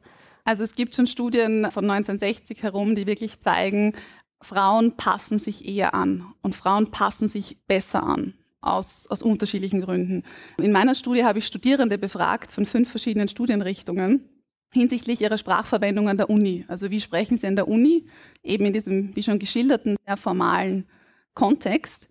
Und da hat sie, also das heißt, ich habe sie zu ihren Einstellungen befragt. Das sind jetzt sozialwissenschaftliche Methoden, Fragebogen und dann gab es noch Interviews. Und summa summarum kann ich zusammenfassen, dass es doch einen leichten Überhang gab hinsichtlich, ja, Männer sind eher Dialektsprecher oder sagen selbst, ja, ich spreche Dialekt auch in, an der Universität in eher formelleren Kontexten. Und es zeigte sich dann auch, dass das mit Attributen wie Selbstbewusstsein zu tun hatte. Dass da doch dann kommt, ja, wieso kann ich nicht so reden? das passt doch, das ist doch, und Frauen doch hinsichtlich Selbst- und Fremdwahrnehmung, wie werde ich von anderen gesehen, wie möchte ich wahrgenommen werden, sich darüber, ja, salopp formuliert oder das jetzt, wie gesagt, ähm, auf den Punkt gebracht, sich mehr Gedanken machen, wie sie sprachlich auf andere wirken und sich dementsprechend lieber zuerst anpassen oder lieber zuerst eher standardnah bleiben auf diesem Kontinuum, und dann schauen, okay, wie kommt das an, was ist erlaubt, inwieweit kann ich gehen und dann sich vielleicht auch das Variationsspektrum mehr ausschöpfen. Aber es wird eben doch sehr stark mit Selbstbewusstsein und sich was zutrauen und sicher auch vielleicht dazu stehen, ich spreche so, ich mache das auch hier, egal wie es ankommt. Jetzt habe ich es schon ganz kurz in einem Witz vorher angesprochen, aber was wirklich auffällig ist, früher bei Fußballern, da ist es viel weniger seit österreichische Fußballer international beschäftigt werden, aber in der Sportart Skifahren, wo zwar behauptet wird, äh, es gibt Weltmeisterschaften, obwohl die Sportart beruflich nur vielleicht in zehn Ländern ausgeübt wird, aber, dort ist ja Dialektsprechen, das, das erhöht ja den Marktwert. Also ein Skifahrer, eine Skifahrerin, die gestochen Hochdeutsch reden würden im Interview, die, die würden ja nicht so heimelig hm. wirken, die machen das ganz konsequent. Die könnten das anders oder das ist einfach so ein komischer Bereich, wo es wurscht ist oder wo, wo genau das bewirtschaftet wird? Da kann ich jetzt nur Hypothesen äh, generieren. Ich habe schon öfters recherchiert, es, es gibt nichts dazu. Also es wäre eine wunderbare Forschungslücke. Vielleicht bekomme ich auch Forschungsgelder und, und, kann dazu forschen, weil gerade für, für Österreich, wir, wir Skifahrer in der Nation, das wäre spannend, das zu untersuchen, wirklich sich die TV-Aufzeichnungen anzuschauen, die sprachwissenschaftlich zu analysieren, Interviews zu führen mit den Skifahrern und Skifahrerinnen. Das wäre so die wissenschaftliche Herangehensweise. Liefern kann ich jetzt nur Hypothesen und die sind unterschiedlich. Einerseits, du hast es angesprochen, die Kompetenz.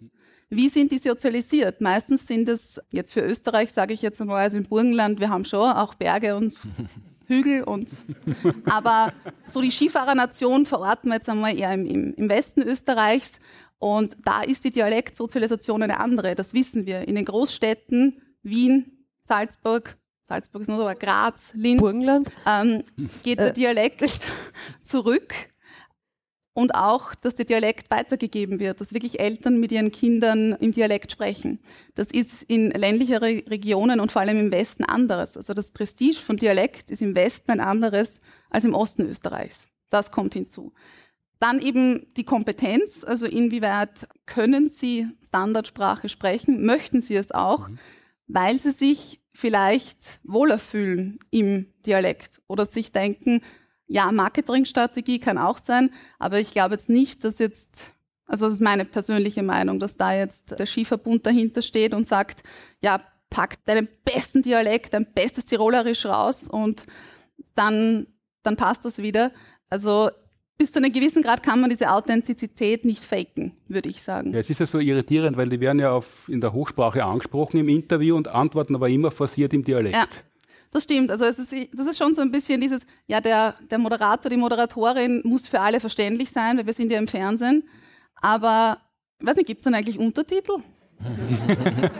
Ich glaube, das wird so hingenommen, weil das halt so urig und bärig und heimatverbunden ist, wenn man diese ja oft sehr gefährlichen Sportarten ausübt, nämlich mit zwei Brettern mit 120 km/h den Berg runter zu fahren. Da da gehört schon was dazu, was so ein bisschen urwüchsig ist und offensichtlich noch naturverbundener, weil sonst würde man sowas nicht machen. Aber man muss ja auch dazu sagen, wann finden diese Interviews statt? Meistens davor oder danach, eher danach.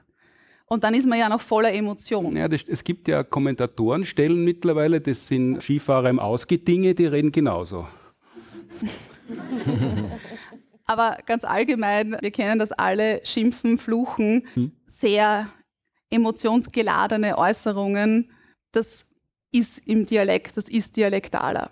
Das heißt, wenn die jetzt von ihren Emotionen berichten, egal ob das jetzt nicht gut war oder himmelhoch jauchzend, dann wäre es jetzt der Dialekt gefühlsmäßig für DialektsprecherInnen das Naheliegendere. Gut, dann hoffen wir, dass viel Geld rübergeschoben wird an der Uni Wien, um die Skifahrerforschung, Skifahrerinnenforschung durchzuführen oder ansonsten das neue Buch ein Riesenerfolg wird und du das privat finanzieren kannst. Äh, wann, kommt denn, wann kommt denn das Buch raus? Am 15. Mai. 15. Mai. Also die Deadline ist schon weit Deadline, überschritten. Genau. Es, es geht jetzt in den Druck und ist am 15. Mai erhältlich. Lisa Kramer, Wienerisch zwischen Urleiwand und echt wurscht. Eh wurscht. Eh wurscht, Entschuldigung. Wollte ich nur testen. Echt? Äh, Richard, wir haben kurz den Podcast Geschichten aus der Geschichte angesprochen, oder ich zumindest, und mhm. dass der noch nicht so lange heißt. Daniel hat auch schon erzählt, wie er die Anfänge der Lisa mitbefeuert hat. Ihr seid Historiker, macht jede Woche einen Podcast, der mit immer derselben Floskel beginnt. Wenn ich euch jetzt bitten darf, das als Reenactment kurz vorzusprechen. Reenactment. Äh, soll ich starten? Du musst aber auch ein bisschen die Musik dazu machen, ne? Also den, so, ja. das Intro. Lernen Sie Geschichte. Lernen Sie ein bisschen Geschichte, Reporter. Dann werden Sie sehen, wie sich das entwickelt hat. Jetzt darfst du. Hallo und herzlich willkommen bei Geschichten aus der Geschichte. Mein Name ist Daniel. Und mein Name ist Richard. Ja, und wir sind zwei Historiker und erzählen uns Woche für Woche eine Geschichte aus der Geschichte immer abwechselnd und immer so, dass der eine nie weiß, was der andere ihm erzählen wird. Genau so ist es. ich bin erstaunt, dass ihr es auswendig könnt. Komisch. Es ist auch nicht vorproduziert, ihr sagt es jedes Mal in echt noch einmal. Ja, es wäre anstrengender, das reinzuschneiden, als zu sprechen. Aber da wundern sich tatsächlich also immer also wieder äh, Leute. Wir, wir sprechen ja auch tatsächlich. Achso. Wir haben, Ja, einen Lag, sag- gell? ja. wir haben wie immer einen Lag. Wir sprechen ja auch den Schlussblock, den viel weniger Leute hören, weil es ein Feedback-Hinweis-Block ist. Und äh, da sprechen wir auch immer dieselben Sachen und wir sprechen es auch jedes Mal, einfach weil wir zu faul wären, da dann herumzustückeln. Also einfach weiter aufnehmen und dann ist es einfacher zu schneiden. Ja. Ihr seid beide Historiker. Der Daniel kommt aus Regensburg, du kommst aus Wien. Ich bin jetzt wahrscheinlich offiziell Wiener, aber ursprünglich bin ich in Vorarlberg aufgewachsen. Und in Graz geboren. Also auch irgendwie. Und wo hast du Schule gehen dürfen?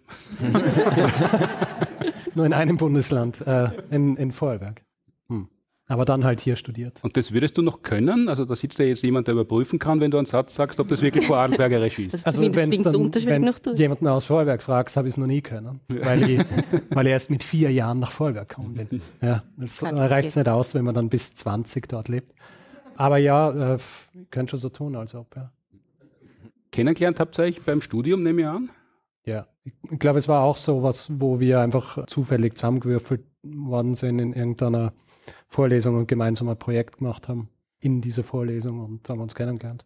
Das ist schon lang her, oder? Es ist mittlerweile relativ lang her. Wann war denn das? Hm, So 2003, 2004, so in die Richtung.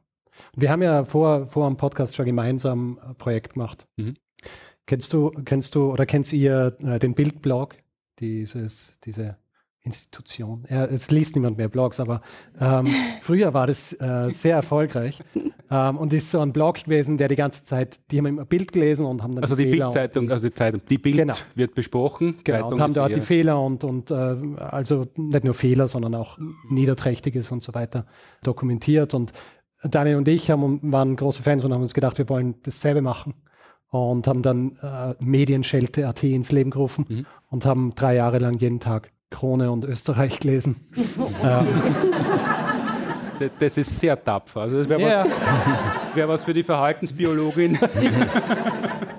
also wie unbeschadet wir das überstanden haben, ich weiß nicht, das wird dann vielleicht irgendwann einmal ein CT oder so. ähm, ja, das war, uns, das war ein Projekt, das wir schon gemacht haben. Das heißt, wir haben da auch schon zusammengearbeitet und ähm, ja, dann war es irgendwie auch nicht so absurd, dass wir dann auch einen Podcast irgendwann einmal machen. Jetzt ist im Intro noch dabei, ihr erzählt einander jede Woche eine Geschichte und behauptet, der andere hätte keine Ahnung, was jetzt kommt. Korrekt? Also, dass du jetzt nicht sagst, stimmt überhaupt nicht, haha, davon gehe ich aus, aber es wirkt nicht extrem glaubwürdig, wenn ihr ja zusammenarbeiten müsst. Müssen wir nicht? Na, jetzt nicht in der Ausarbeitung, sondern ihr gestaltet gemeinsam den Podcast seit vielen Jahren. 390 Folgen sind es, glaube ich, mittlerweile. Also ist schon Äh, ganz 390, ja. Ihr müsst euch ja absprechen oder lasst es darauf ankommen, dass jemand einmal wochenlang ins Blaue gearbeitet hat, weil der andere früher mit einer Geschichte fertig war. Ja, also mittlerweile ist ja auch so, dass unsere, unsere Produktionsabläufe sind mittlerweile so gestrafft, dass es bei den meisten Themen sehr selten ist, dass man irgendwie wochenlang dran arbeitet, sondern eher in der Woche, bevor die Folge äh, aufgenommen wird. Das heißt, wenn wir jetzt morgen eine Folge aufnehmen würden und ich würde ein Thema nehmen, das der Daniel vorbereiten will oder im Begriff ist vorzubereiten, dann ist noch nicht so viel angerichtet, weil dann sucht er sich einfach was anderes für die nächste Woche. Aber es ist äh, noch nie vorkommen. Ich meine, Geschichte ist ein weites Feld und wir schränken uns ja auch nicht ein. Das heißt, am Anfang, wenn ihr gesagt habt, ihr habt viel gelesen drüber, hat es noch gestimmt und jetzt ist es eher nur noch, äh, weil es üblich ist. Wir lesen halt viel drüber, wir machen nicht viel anderes. Ihr kriegt relativ viel Feedback. Ihr habt ja diesen Feedback-Blog. Äh, Ja. Das allermeiste Feedback kommt, wenn ihr Namen falsch aussprecht. Das ist korrekt. ja, eh, äh, weil man kann im Grund, und das habe ich auch gelernt, jeden Namen und jedes Wort falsch aussprechen. Und äh, es gibt dann immer jemanden, der weiß, wie man es richtig ausspricht. Und Mhm. wenn das jemand ist, der uns gern darauf hinweisen will, dann tut er das. Und ich finde es äh, ich find's eh, also ich find's super, weil ich, ähm, spreche halt gern Sachen richtig aus und äh, oft ist es ja auch einfach nur eine Frage von, von Respekt gegenüber der, der Person oder dem Ort, äh, wenn man wenn man es richtig ausspricht. Deswegen äh, habe ich da auch überhaupt kein Problem damit, wenn wir, wenn wir korrigiert werden. Ich meine, wenn jetzt Ja, ja. zum zehnten Mal kommt, du kannst kein Französisch und sprichst den Scheiß wieder falsch aus, dann ist was anderes, aber das kommt zum Glück relativ selten. Daniel, du lebst ja in Hamburg mittlerweile. Ja. Äh, bist dort hingegangen, auf die Uni nehme ich an, oder aus privaten Gründen? Nee, ähm, wegen der Uni. Also ich habe ähm, ich hab meine Doktorarbeit abgeschlossen in Wien und war anschließend auf der Suche nach einem Job und dann habe ich in Hamburg einen gefunden. Hm. Worüber hast du Doktorarbeit geschrieben? Geschichte der Biometrie. Also ich habe äh, mir angeguckt, wie das, äh, wie die Daktyloskopie, also das Fingerabdruckverfahren, eingeführt wurde in Österreich und in Deutschland. Wenn du in Hamburg sitzt und ihr das aufnehmt, also jetzt seht ihr euch ja nicht, nehmt ihr dann auch ohne Bild auf oder nur, nur mit Ton? Hm. Und ja, dann, dann, Ton, sind, dann ja. sind ja so, ihr habt ja die, so Stilmittel zwischendrin und jetzt fragst du dich vielleicht, äh, wo man an der Antwort merkt, der andere hat sich das keine Sekunde lang gefragt, aber er sagt äh, lachend ja. Ja, äh, sind einfach so Dinge, die sich entwickelt haben. Weil ich glaube, die ersten paar Male war es tatsächlich so, dass sie das Gefühl gehabt ja, er fragt sich jetzt vielleicht tatsächlich, ob das so ist. Und mittlerweile ist es einfach angenehm, um irgendwie überzuleiten in eine Erklärung, ohne irgendwie einfach nur klugscheißerisch zu wirken. Also das ist, das ist tatsächlich ein Stilmittel, damit der andere auch ab und zu was sagt. Ja. Wenn er schon ähm. lange nichts mehr gesagt hat, unterstellt man ihm, dass er sich gerade eine Frage stellt. Hey, und es hätte auch sein können. Weil wir, dieses Skript, das wir schreiben, das äh, beinhaltet ja keinen Dialog. Das heißt, äh, irgendwie müssen wir das ja manchmal so einbauen. Damit es ein Dialog wird, weil eigentlich bräuchtest du gar kein Gegenüber. eigentlich sind es zwei Monolog-Podcasts, die gefangen sind in einem Dialog-Podcast. Also in Wirklichkeit muss jeder von uns, jede, also jeder von uns muss alle zwei Wochen ein Referat vorbereiten, das ungefähr dreiviertel Stunde dauert. Und ihr sprecht euch dabei eben nicht ab, auf der Website steht aber, wenn jemand euch Tipps geben möchte, behandelt doch einmal das Thema. Dann habe ich zwei Fragen dazu. Das eine, wie beliebt ist das bei euch? Weil zu mir als Kabarettist kommt manchmal jemand und sagt, äh, da kannst du einen Witz, kannst haben. Selten ist es ein guter Witz. Äh, ab und zu passiert es schon, also erzähle ich gerne als Anekdote, ich war im Supermarkt, äh, ich habe das auch dann verwendet auf der Bühne und es hat sehr gut funktioniert und die Kassiererin hat ansatzlos, weil sie offensichtlich guter Dinge war, einen Witz erzählt, also eigentlich eine Scherzfrage und hat gefragt, wie macht man aus einem Schweinsgulasch ein Rindsgulasch? Offensichtlich alter Witz, ich habe ihn aber nicht gekannt, nämlich äh, man hält einen Teller schief. Oh. Solche Witze nehme ich gern, äh, aber wenn ihr Anregungen bekommt, soll man die getrennt voneinander an euch schicken, damit der andere nur ja keine Ahnung kriegt, auf welches Thema man aufmerksam werden kann. Ist es so, dass ihr getrennte Zuschriften kriegt und ihr habt zwar keine Zugänge zu einem Postfach Geschichte FM, sondern es sind zwei getrennte mit getrennten Passwörtern und ihr nehmt die Anregungen dann auf oder bedankt euch nur im Podcast artig, aber macht eigentlich eh das, was ihr möchtet? Nee, das ist total wichtig. Also ähm, wir haben ja schon ganz viele Folgen gemacht, äh, die auf Hinweisen beruhen. Und äh, gerade dieses, das ist so eine der, der, der Feedback-Kanäle, die, die glaube ich, auch Teil des Erfolgs ausmachen. Ja. Achso, das ist schon zu Ende. Ja. Frage, weil so viele Leute am Tisch sitzen, die Podcasts machen. Bei uns, ähm, in der Regel schneide ich die Podcasts und muss dann darum betteln, dass die Shownotes befüllt werden, äh, die aber bei mir selber nicht sehr beliebt sind. Wie ist denn das bei euch? Macht ihr gern Shownotes? Äh, nein.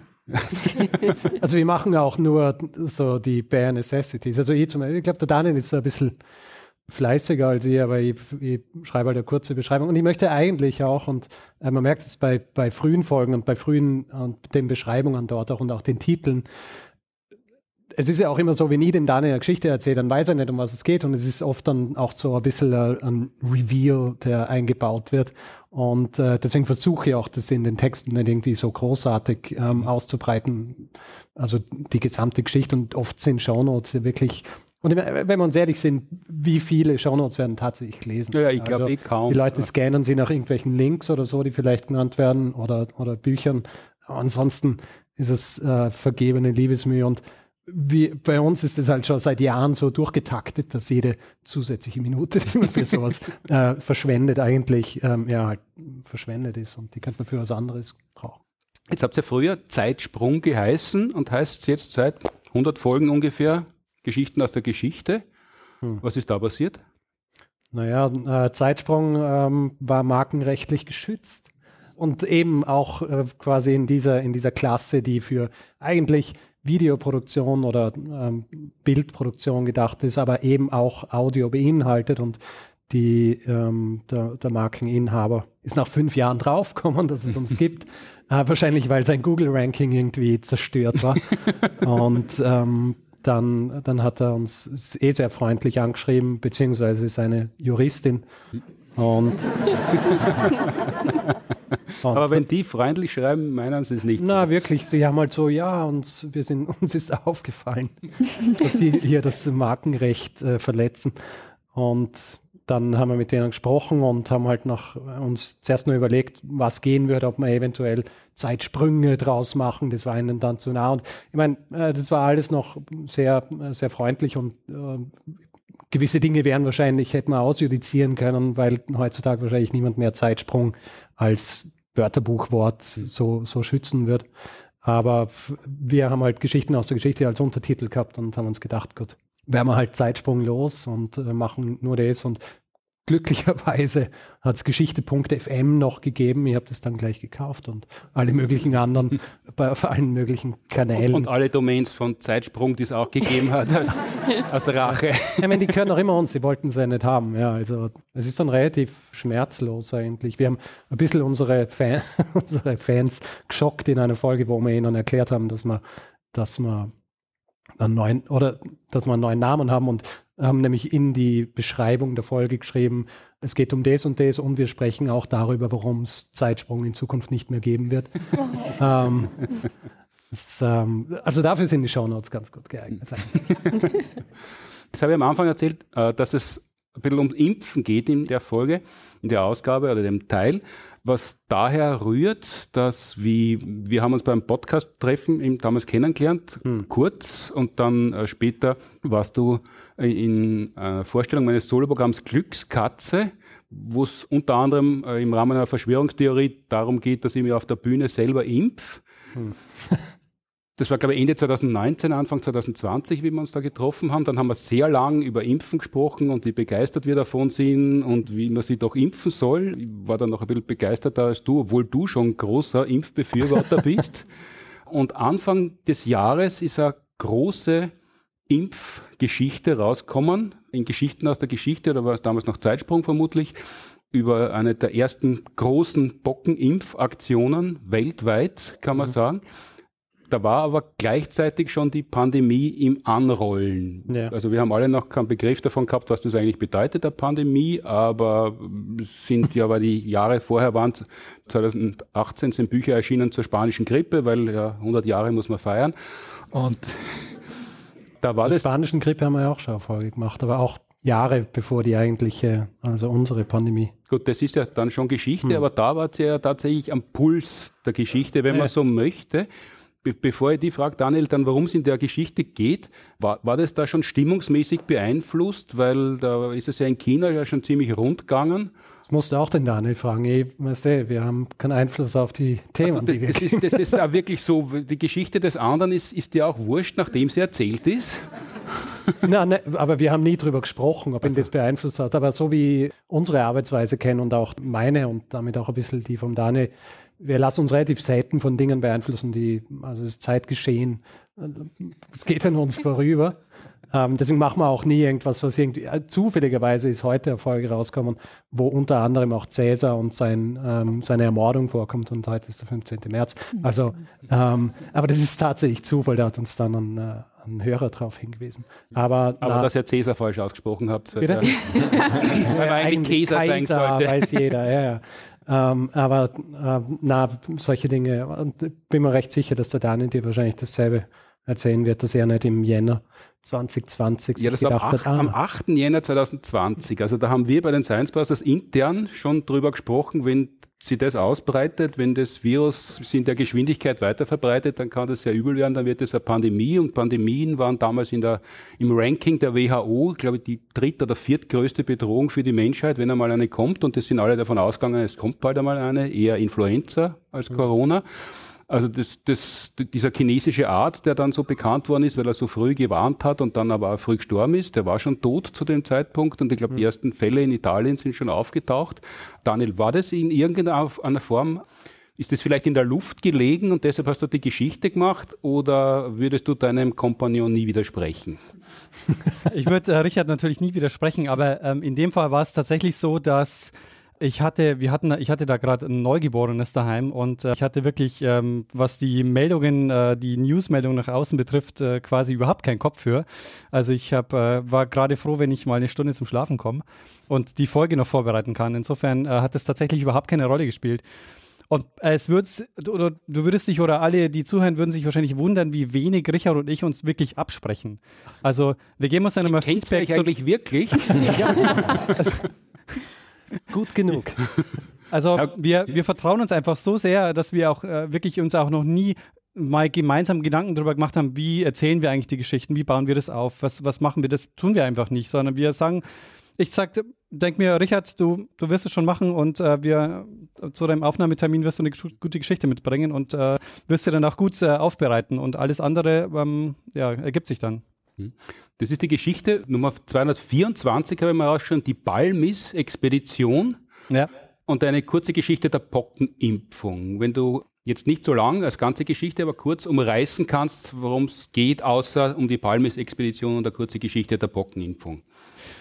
Also die Pockenimpfung wird ja so ähm, um 1790 rum von Edward Jenner entwickelt. Also da Pocken, das muss man glaube ich auch noch dazu sagen, war eine der schlimmsten Krankheiten äh, zu dem Zeitpunkt, die es so gab. Also ein ganz großer Teil der Bevölkerung äh, ist daran gestorben. Ähm, gab auch sehr große oder die, die überlebt haben, haben häufig eben sehr starke Narben äh, entwickelt oder wurden blind. Deshalb ähm, war Pocken auch so wirklich so ein echtes Schreckgespenst. Ähm, und äh, was ich äh, sehr interessant fand, es gab Zeiten, in denen äh, Kindern erst wirklich der Name sozusagen gegeben wurde, wenn sie die, die Pockeninfektion überstanden haben. Echt, die waren, die waren erst dann gültiges Familienmitglied, wenn sie die Pocken überlebt haben? Genau, also zumindest so die, äh, ist es die, die Überlieferung so, aber es ist tatsächlich ja so, dass ein großer Teil der Bevölkerung ja ähm, daran gestorben ist und, und deshalb war, war Pocken wirklich so ein, ähm, ja, so, so ist echt so ein Schreckgespenst. Und äh, als dann ähm, Edward Jenner diese, diese Impfung entwickelt, war die Frage, also ich, ähm, es ist dann, es ist dann Karl IV., der dann unter anderem seine Tochter auch verliert ähm, nach einer Pockeninfektion und ist dann so, dass in Südamerika der ne, ne, gab's, kam es zu einem großen Pockenausbruch. Und jetzt war die Frage, man hatte den, das war ein Lebendimpfstoff, den man hatte in Europa. Und der hat so um die zehn Tage konnte man den ungefähr ähm, haltbar machen. Und äh, man hatte den zum Beispiel so in zwischen zwei Glasplatten gepresst und hatte die mit, mit Wachs und mit Baumwoll umhüllt, ähm, um, um versucht, diesen, diesen Impfstoff eben, weil es gab ja auch keinen, keinen Kühlschrank oder so, dass man eben dieses, diesen Impfstoff noch, noch länger haltbar macht. Und jetzt ist die Frage, wie kriegt man diesen Impfstoff von Europa nach Südamerika bei einer Schifffahrt, die auf jeden Fall deutlich länger dauert als zehn Tage. Da hat sich eben dann Balmis, der, der Arzt Francisco ähm, Javier de Balmis, den ich jetzt vielleicht falsch ausgesprochen habe, Feedback äh, es weisen, der hat sich äh, eine, eine, eine Strategie überlegt, nämlich äh, es wurden 22 Waisenkinder ausgewählt, die dann während der Fahrt nach und nach infiziert wurden. Und der Impfstoff wurde dann gewonnen, also nachdem die äh, Infektion abgeklungen ist, wurde eben Lymphflüssigkeit äh, den Kindern entnommen und dann wurde das nächste Kind infiziert. Und so hat man Also wirklich ein Lebendimpfstoff. genau, tatsächlich. Äh, und so hat man dann diese Überfahrt geschafft. Und nach, bis nach Südamerika. Und es war wirklich äh, eine der ersten, und es war die erste ähm, große Impfaktion, die wirklich über ja, mehrere Kontinente umspannt hat. Also Balm ist es ja dann nicht nur nach Südamerika, sondern der ist dann wirklich auch, glaube ich, bis Asien und bis China äh, mit diesem Impfstoff gefahren. Und das ist, wie soll man sagen, heute wäre das schwer durch eine Ethikkommission zu bringen. Aber damals waren eben eher absolutistische Zeiten und äh, Südamerika war ja Kolonie und das war das Interesse des spanischen Königs, da was rüberzubringen, oder? Ganz genau, ja. Also und dort auch, weil ähm, es war ja auch, die Infektion in Südamerika war natürlich ähm, nochmal äh, noch heftiger oder hat nochmal sehr viel mehr Todesfälle gefordert, weil in Europa war es ja so, dass die erwachsene Bevölkerung im Grunde die Infektion schon durch hatte. Und in Südamerika hatte das eine Bevölkerung getroffen, die im Grunde noch völlig ungeschützt war. Und deshalb war eben da das Interesse, irgendwie da den Impfstoff rüberzubringen und den dann auch dauerhaft dort zu lassen. Also es wurden da noch eben medizinische Zentren aufgebaut, wo man versucht hat, äh, von dort aus den Impfstoff auch, ähm, ja, und dieses Impfwissen auch dann eben dort äh, zu etablieren. Hm, weiß man, was aus den Kindern geworden ist? Oder haben sie die überhaupt nicht werden können, weil das halt irgendwelche Straßenkinder waren und die sind halt genommen worden und dann verlauft sie ihr Schicksal? Genau, deren äh, Schicksal verläuft sich. Es gibt so ein paar Geschichten, dass sie mit, ähm, ähm, dass eben, dass im Anschluss für sie gesorgt wurde und sie eben äh, ein sorgenloses Leben führen konnten danach, aber man weiß tatsächlich äh, nichts, was mit denen passiert ist. Also wie, wie bei Leica war das, bei der Weltraumhündin, wo es ja lang geheißen hat, äh, die sei friedlich eingeschlafen und in Wirklichkeit ist sie nach sehr kurzer Zeit an Stress äh, verendet, wenn sie nicht tatsächlich übers Futter nach einem gewissen Zeitraum vergiftet worden ist, was erst vor wenigen Jahren dann herausgekommen ist. So ähnlich geht da die Legende, dass natürlich der barmherzige König und das Königreich gesorgt hat, aber man weiß es eigentlich nicht. Genau, man weiß es nicht. Aber es ist zumindest nicht belegt, dass die, dass ein Kind an der Impfung gestorben ist. Das heißt also, zumindest haben sie wohl die Überfahrt überlebt und dann tatsächlich dazu beigetragen, dass geimpft werden hat können. Die Impfung war damals ganz was anderes und unter anderem deshalb habe ich die Geschichte ausgewählt, weil man da sehr gut Impfen und Dialekt miteinander verbinden kann. Weil er bei der Bockenimpfung, so wie sie früher äh, stattgefunden hat, da ist ja die Haut aufgeritzt worden und dann ist ein Tippel entstanden oder äh, Impfnarbe und im Wienerischen gibt es ja den Ausdruck, da geht man das Gimpfte auf. Was geht einem denn auf, wenn einem das Gimpfte aufgeht? Ja, das ist genau dieses Knötchen. Ja, das, das, wird eben der Impfstoff im Gegensatz zu den heutigen Impfungen, die in den Muskel gespritzt werden, wird das einfach nur in die oberste Hautschicht eingeritzt. Und dann wandern da die ganzen Immunzellen hin, regen sich fürchterlich auf an Ort und Stelle, machen Entzündung und dann entsteht so ein Knötchen von entzündlichem Gewebe. Das kann entweder nur ein Knötchen sein, geht auch schon auf für Kugelkopf, mhm. kann aber natürlich auch einmal aufbrechen und ein kleines Geschwür werden. Und das wäre dann das richtig aufgehende Impfgimpfte dann, also nur wenn es wirklich wie ein Germteig aufgeht, geht einem das Gimpfte schon auf oder wenn, wenn das Aufgegangene auch noch aufplatzt, dann geht es auf? Dann ist es sicher noch beeindruckender, aber im Prinzip würde beides für aufgehen. Äh, weil, weil, im Wienerischen ist ja, wenn man sie aufregt, wenn man sie erregt, geht einem das Gimpfte auf, während wenn man eine Schwellung hat, das ist ja jetzt, sagen wir jetzt, mittelmäßig aufregend vom Zeitverlauf her, während wenn man sie sehr aufregt und die Haut spannt sie an und dann kommt es zu einer seriösen Entladung vom Geimpften, das aufgegangen ist, das wäre ja naheliegender. Weißt du da, woher die Redewendung? Nein, also alles, was so Etymologie ist nicht mein Spezialgebiet und das ist nie eindeutig. Das ist, das, das ist so wie in der Biologie. Ja, wir haben ja viele Biologen, Biologinnen in, in der, im Ensemble und wenn ich was Botanisches fragen soll, muss ich Florian fragen, weil in der Biologie kennen sie sich nicht aus. Aber der und, Florian weiß eh immer alles. ja. Und so ist das mit der Etymologie, ja. das interessiert dich einfach nicht? Na, muss ich ehrlich gestehen. Also gebe ich ganz offen zu, also finde ich spannender die Gegenwart als, weil die Etymologie ist einfach unsicher. Es ist nämlich nicht schwarz-weiß, sondern es sind immer die Graustufen und natürlich kann man Sprachursprünge feststellen, aber das Gimpfte kann ich jetzt nicht sagen, ist aus dem Tschechischen oder aus dem Jiddischen. Aber es ist ein Kontinuum, das kann ich da wieder sagen, weil du hast vorhin eben gesagt, es kann von dem Bissel bis hin zum Platzen. Also ja, das ist einer der wenigen Dialektausdrücke, die wirklich noch häufig mhm. verwendet mhm. werden, während der andere äh, eher verschwunden sind. Also schöne Wörter für fehlsichtig, für schasaugert. Sagt kaum noch jemand. Mhm. Gluren für die Augen ist ganz, ganz selten. Aber das Gimpfte äh, aufgehen, das hört man noch öfter.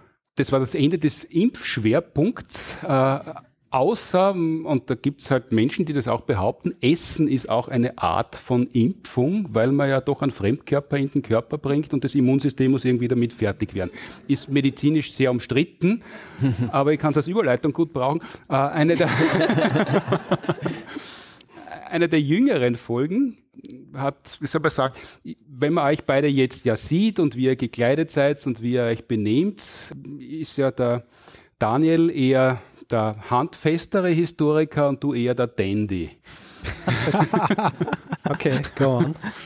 äh, und, und, da ist es eine ganz äh, verwunderlich gewesen, dass du eine Feinschmecker-Folge aus historischer Sicht behandelt hast über das erste Haubenlokal in den USA, glaube ich. Haubenlokal ist zu viel gesagt, äh, die hat es damals, glaube ich, noch nicht gegeben. Mhm. Aber zumindest das erste Restaurant in den USA, das sich tatsächlich als Restaurant bezeichnet hat und französische Küche serviert hat, die ja quasi die Küche war zu jener Zeit. Also das beste Essen ist aus Aber Frankreich. Wann war jene Zeit? Das war so Mitte des 19. Jahrhunderts. Also als dieses, als das Lokal gegründet worden ist, so ein bisschen, bisschen früher auch, aber so äh, diese Zeit rum. Also ich möchte jetzt keinen Exkurs machen, aber es ist so die überhaupt die Entwicklung des Essens, Essengens und da hat der Daniel ja vor mir schon eine Folge drüber gemacht, also das widerspricht auch so ein bisschen deiner Einschätzung, dass jeder Essens- und Genussmenschen und der Daniel so, ja. Ähm, also aber das, das, würdest du nicht auf dir sitzen lassen, dass du der fiakische Dandy bist? Äh, du, na, mit solchen Begrifflichkeiten, weißt du.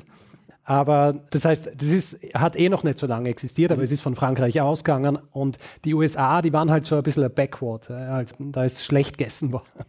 Also die Dinge, die beschrieben worden sind. Also ich glaube, James Fenimore Cooper selber hat, der selber Amerikaner war, aber dann, ich glaube, drei Jahre in Lyon verbracht hat und wer Lyon kennt, weiß, es ist quasi die Genussstadt der Welt. Ja.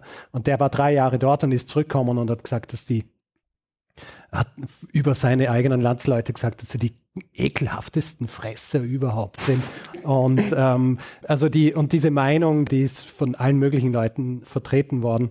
Äh, Charles Dickens auch, der war in, in den USA und hat, hat beißende Kommentare geschrieben darüber, wie schlechtes Essen dort sei und dass sie einfach auch keine Esskultur haben. Und dieses Lokal, das sollte es verändern. Also das äh, wird dann also das äh, haben die tatsächlich ernst genommen. Also da hat es eh schon Leute in den USA gegeben, die gesagt haben, stimmt eigentlich eh und jetzt werden wir so beschimpft und jetzt zeigen wir äh, das. Also ich würde nicht sagen, dass es so eine direkte Reaktion war drauf, aber es ist natürlich so gewesen, dass schon immer wieder Europäer und Europäerinnen nach, äh, also in die USA kommen sind und dann bemerkt haben, das Essen ist einfach scheiße.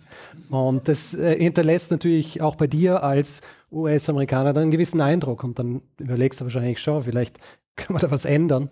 Und ähm, es wird dann geändert, aber nicht von Amerikanern, sondern von zwei, zwei Schweizern, äh, die also aus der italienischen Schweiz kommen und die, der eine ist Kapitän, also Handelskapitän und sein Bruder ist ein Konditor, der in Bern arbeitet und der Kapitän, der irgendwie müde ist, die, die Meere zu bereisen, der beschließt, er möchte sein Glück in der neuen Welt versuchen und zuerst einmal einfach so einen Laden aufbauen, wo es einfach nur so gutes Essen so über die Theke gibt und es einfach so ein bisschen was anderes ist, als es mhm. was gibt. Und er holt seinen Bruder aus Bern nach, nach New York City und dann gründen sie da so einen Laden, der sehr erfolgreich ist, weil er europäische Süßspeisen anbietet. Sie verkaufen auch Wein, weil Pietro, der, der eine Bruder, der ist oder Weinkenner, Sie nennen sich dann auch um, also ihre Vornamen äh, anglisieren sie, damit sie ein bisschen weniger ausgesetzt sind, irgendwie den Ressentiments gegen italienische Einwanderer.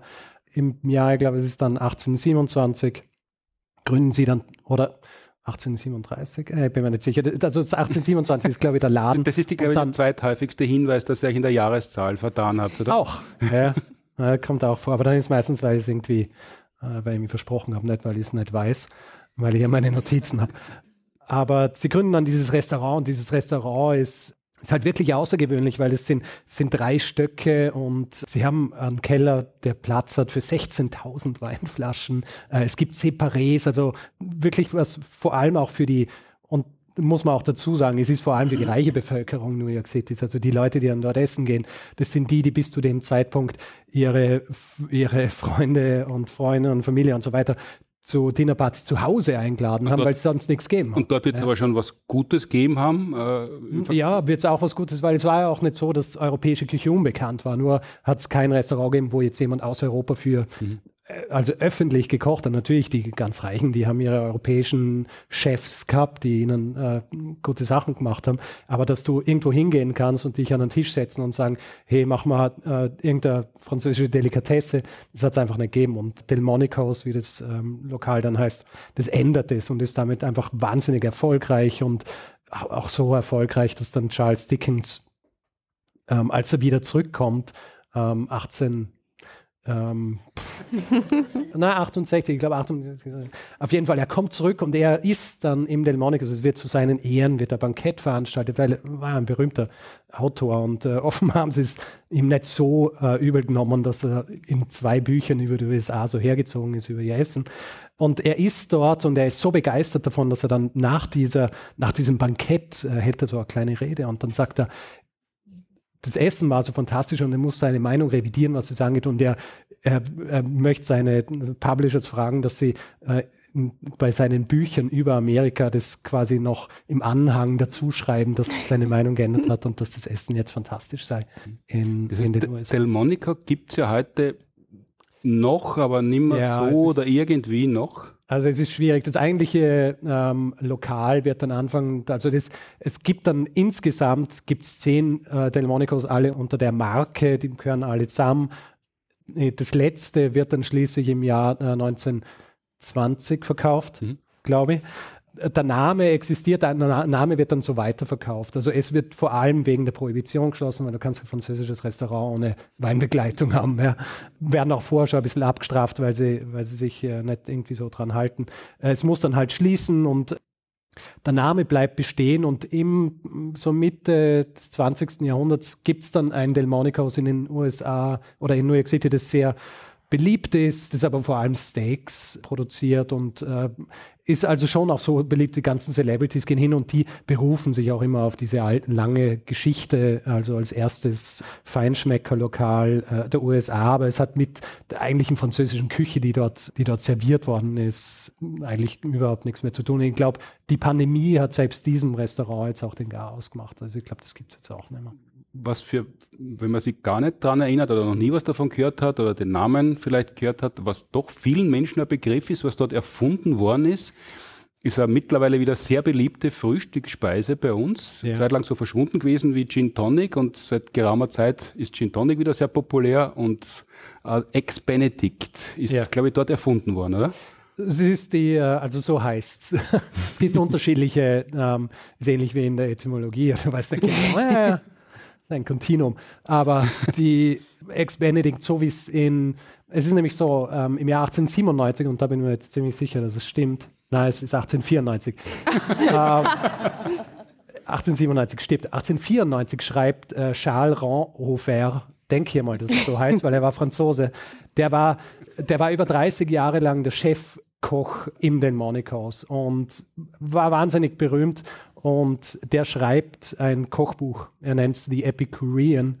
Es ist mehr so eine, Kochenzyklopädie, weil es sind 3000 Rezepte ähm, auf über 1000 Seiten. Und er schreibt in diesem, in diesem Buch, dass eben im Jahr 1862 die Ex-Benedict in diesem Lokal mhm. erfunden mhm. worden sind weil äh, ein Stammgast, eine, eine Dame, die eben Benedikt geheißen hat, die kommt und äh, schaut sich die Speisekarte an. Und die Speisekarte war riesig, ja, also die, es waren elf Seiten mit also über 100, 100 Gerichten, die man, aus denen man auswählen können, aber sie findet nichts, was ihr, was ihr schmeckt. Und sie lässt den Küchenchef rufen, rufen und sagt, machen Sie mal was. Und ähm, weil du sagst Frühstücksspeise, eigentlich ist es so ein bisschen eine Hangover-Speise. Also es ist so, am Vormittag macht man, ich glaube, sie war so ein bisschen äh, verkatert. Und sie sagt dann zum Küchenchef, mach mal was, was mir schmeckt am besten mit Eiern und ähm, er macht es und er findet Ex Benedict und Ex Benedict ist, äh, ist jetzt nicht so eine wahnsinnig komplexe Speise.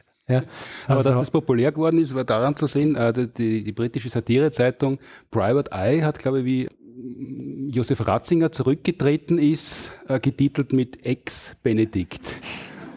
Und der Witz ist verstanden worden, also da war die Speise schon wieder populärer. Aber ich, mir ist gar nicht bewusst gewesen, dass Ex-Benedict irgendwie so ähm, aus der Mode war. Ich habe es in meiner so. Kindheit äh, ab und ja, zu ist man untergekommen auf der Speisekarte, dann ganz lang nicht mehr. Und jetzt es ist, ist vielleicht ein bisschen wie Beef Tartar, das ja auch lange Zeit so als, äh, also ich glaube so 70er war es ja, glaube ich, auch noch und dann 80er. Da, ja, da war es dann so da hat weird. BSE ein bisschen abgelost, muss man sagen.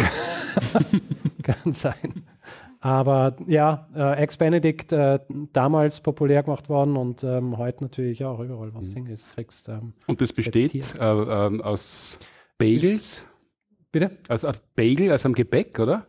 Ähm, nicht unbedingt am Bagel, aber also so, so wie es im Rezept von, äh, von Renfer steht, sind es English Muffins, mhm. ähm, also so ein bisschen, wie soll ich sagen, salzige Brioche-Brötchen und die werden getoastet. Äh, dann nimmt man Schinken, das sieht man hier auch schon. Schinken, den toastet man auch ein bisschen an und dann macht man pochierte Eier und gibt das Ganze übereinander und übergießt es dann noch großzügig mit Sauce Hollandaise. Und darauf äh, hat natürlich die heutige Ausgabe hingezielt, weil ich die gebeten habe, das zu machen, ja. unter anderem, weil du äh, sehr stolz in der Folge verkündet hast, dass du pochierte Eier ganz tadellos herstellen könntest, die ja so ein bisschen, ist, äh, da wird so ein bisschen herumgeheimnist, weil man, weil, man, weil man die nicht einfach kochen kann, sondern man muss sie weiter manipulieren. Also erstens einmal habe ich nicht behauptet, dass ich sie grundsätzlich sehr gut kann. Mhm. Aber ich habe erzählt von einem Mal, wo ich sie produziert habe, so, ich mache jetzt hier das also das Geräusch, das man da hört, kommt vom Induktionsherd, den du gerade einschaltest. Ich habe sie vor kurzem habe ich sie gemacht und davor habe ich sie lange Zeit nicht gemacht und mhm. habe sie nie können. Und dann habe ich sie dieses eine Mal gemacht und sie sind sehr gut geworden. Und ähm, bedeutet nicht, dass ich sie immer kann. Jeder, der schon mal pochierte Eier gemacht hat oder sie regelmäßig macht, weiß, dass es eigentlich immer so ein bisschen ein Glücksspiel ist, ob sie wirklich ähm, was werden. Und du hast dir aber bereit erklärt, äh, wie ich dich gebeten habe, heute einmal Ex-Benedict für uns und unser Publikum zu machen. Also für, sagen wir, einen kleinen Teil des Publikums, weil es ist. Äh, ich habe am Anfang ein, angekündigt, es müssen alle sehr, sehr gierig mit, sein und ja. rücksichtslos, wenn sie was davon kosten Aber ich werde versuchen, ja. Ich meine, das ist ganz wichtig, wenn man, wenn man puschierte Eier macht, äh, dass man Essig und Salz reingibt aus irgendeinem Grund. Ähm, wir haben hier Wissenschaftler, die könnten das wahrscheinlich erklären, weshalb. Vielleicht ist aber auch einfach nur so eine Art ähm, Ritual. Und ganz wichtig auch bei den pochierten Eiern, dass das Wasser nicht kocht, weil dann zerfallen sie sofort. Aber ich meine, ich bin kein Koch, ich erzähle es jetzt einfach nur so, weil ich gerade vor kurzem drüber gelesen habe.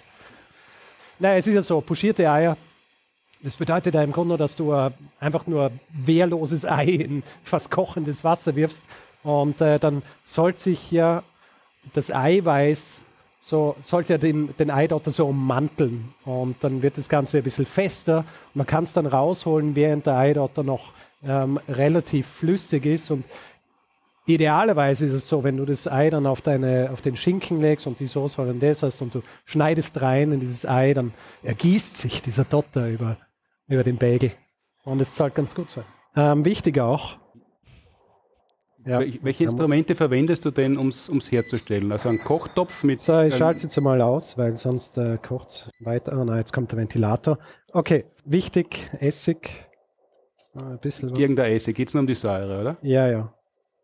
Glaube ich. Also, wer weiß. Vielleicht muss man ganz speziell nehmen, so ein bisschen Salz, äh, damit es auch irgendwie. So, und dann mechanisch nämlich. Äh, ganz, achso, das mache ich vorher. Also die Eier zuerst vorbereiten.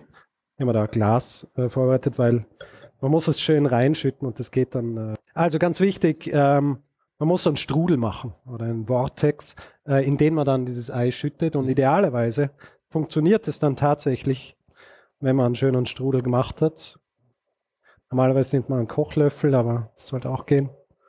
So, ja, ja, ja und schüttet dann hier dieses Ei hinein. Und es funktioniert, ah, ich glaube, es funktioniert schon nicht sehr gut. Man kann dann nachhelfen mit einem Löffel, wenn man will. Und kann den Dotter hier so ein bisschen, ja, es funktioniert nicht. Sehen wir es? Sehen wir es? Okay, na, ich lasse es jetzt, weil manchmal, wenn es so ausschaut, als würde es nicht funktionieren, dann funktioniert es vielleicht doch. Aber ich glaube, der Dotter löst sich vom Eiweiß. Komm mal vor, wie ein Sportreporter hier. aber gut, du wolltest, dass die pochierte Eier machen. Ja, ja, das ist nicht mein Fehler. Gut, aber äh, vielleicht äh, bereiten wir mal den Schinken vor, den ich ähm, vorhin schon etwas angeröstet habe. Legen ihn auf den getoasteten Bagel. Und dann, dann nimmt man sowas, ein, äh, wie hast du das genannt? Du hast gesagt, äh, ein äh, Siebschöpfer. Ein Siebschöpfer. Ja, heißt vielleicht eh so. Na, Siebkelle heißt es. Eine Siebkelle, gut. Also wenn drei Minuten vergangen sind, äh, dann holt man dieses pochierte Ei raus. Idealerweise soll es nicht so ausschauen wie das, das ihr jetzt hier gleich rausheben. ja. Das ist genau das, was nie passieren sollte eigentlich beim pochierten Ei, nämlich dass sich der Eidotter vom Eiweiß löst, weil dann dieser Effekt nicht eintritt, dass es ummantelt wird. Und wahrscheinlich ist, ach, ich sage nichts mehr. So, jetzt holen wir dieses Ding hier raus. Man kann ja auch einfach sich ein Ei nehmen und das einfach ähm, halt weich kochen. Was kann man machen? Oder? Daniel? Einfach ein weich gekochtes Ei nehmen und dann muss man es nicht ah, Das kann man auch, aber es ist dann kein pochiertes Ei, Daniel. Der Effekt ist aber doch dasselbe, oder nicht? Es ist nicht derselbe Effekt, weil ähm, idealerweise, ach, ich wollte jetzt gerade sagen, ideal, idealerweise hat man hier so diese, ich weiß nicht, ob man das jetzt so gut sieht hier. Wo ist die Kamera? Ah ja. Also man sieht, dass der Dotter, der Dotter hat sich gelöst vom Eiweiß. Ähm, es ist genau das, was ich gesagt habe. Äh, pochiertes Ei, einmal funktioniert es, einmal nicht. Aber dann muss ich noch die äh, Sauce Hollandaise aufwärmen, die ich nicht selber gemacht habe. Gehört natürlich dazu, ist eigentlich neben dem pochierten Ei das Schwierigste an Eggs Benedict. Aber gelingt, glaube ich, häufiger als pochierte Eier. Aber, aber, danke für den Versuch. Ich moderiere inzwischen ab und du kannst Sehr. in aller Ruhe fertig kochen und aufwärmen und bedanke mich, Richard Hemmer an der Herdplatte, Daniel Messner nach Hamburg. Danke vielmals für den Geschichten aus der Geschichte. Auch ihr habt ein Buch in Vorbereitung, darüber hätten wir eigentlich reden können, während du das Kochen hinauszögerst. Das heißt, äh, wie es beim Podcast aber üblicher ist, ihr habt euch mehr dran gehalten. Geschichten aus der Geschichte, oder? Ja, es war nicht der erste Titel, aber es ist dann der, bei dem wir schlussendlich gelandet sind. Und das Buch kommt aber erst im Herbst raus, oder? Kommt erst Ende September raus. Ende September ja. äh, und die Deadline kommt erst oder war schon? Die Deadline, ach, ich weiß nicht, wenn unser Verlag dazu hört, aber. Ah oh nein. Ähm, wahrscheinlich hast du mich so abgelenkt. Ja. Ähm, Was mein Podcast nicht sehen kann, es sind zwei wunderschöne pochierte Eier über den Schinken drapiert worden. Jetzt wird nur noch die äh, Hollandaise aufgewärmt und dann können alle vorstürmen, nachdem es geschnetzelt worden ist, nehme ich an. Damit alle, du, alle haben mir zugeschaut, niemand will vorkommen. Ja. Danke vielmals, danke Lisa Kramer und alles Gute mit dem neuen Buch. Danke Ursula Hollenstein, Florian Freistetter, äh, Elisabeth Oberzaucher, Martin Moder, der noch im Publikum sitzt. Danke vielmals fürs Kommen, fürs lange Ausharren. Viel Vergnügen beim Nachhören der Folgen 53 und 54 und bis zur Folge 100, und das habe ich mir heute ausrechnen lassen, am 20. Jänner 2025 gibt es dann die Folge 100 und da sehen wir uns vielleicht spätestens wieder. Vielen Dank.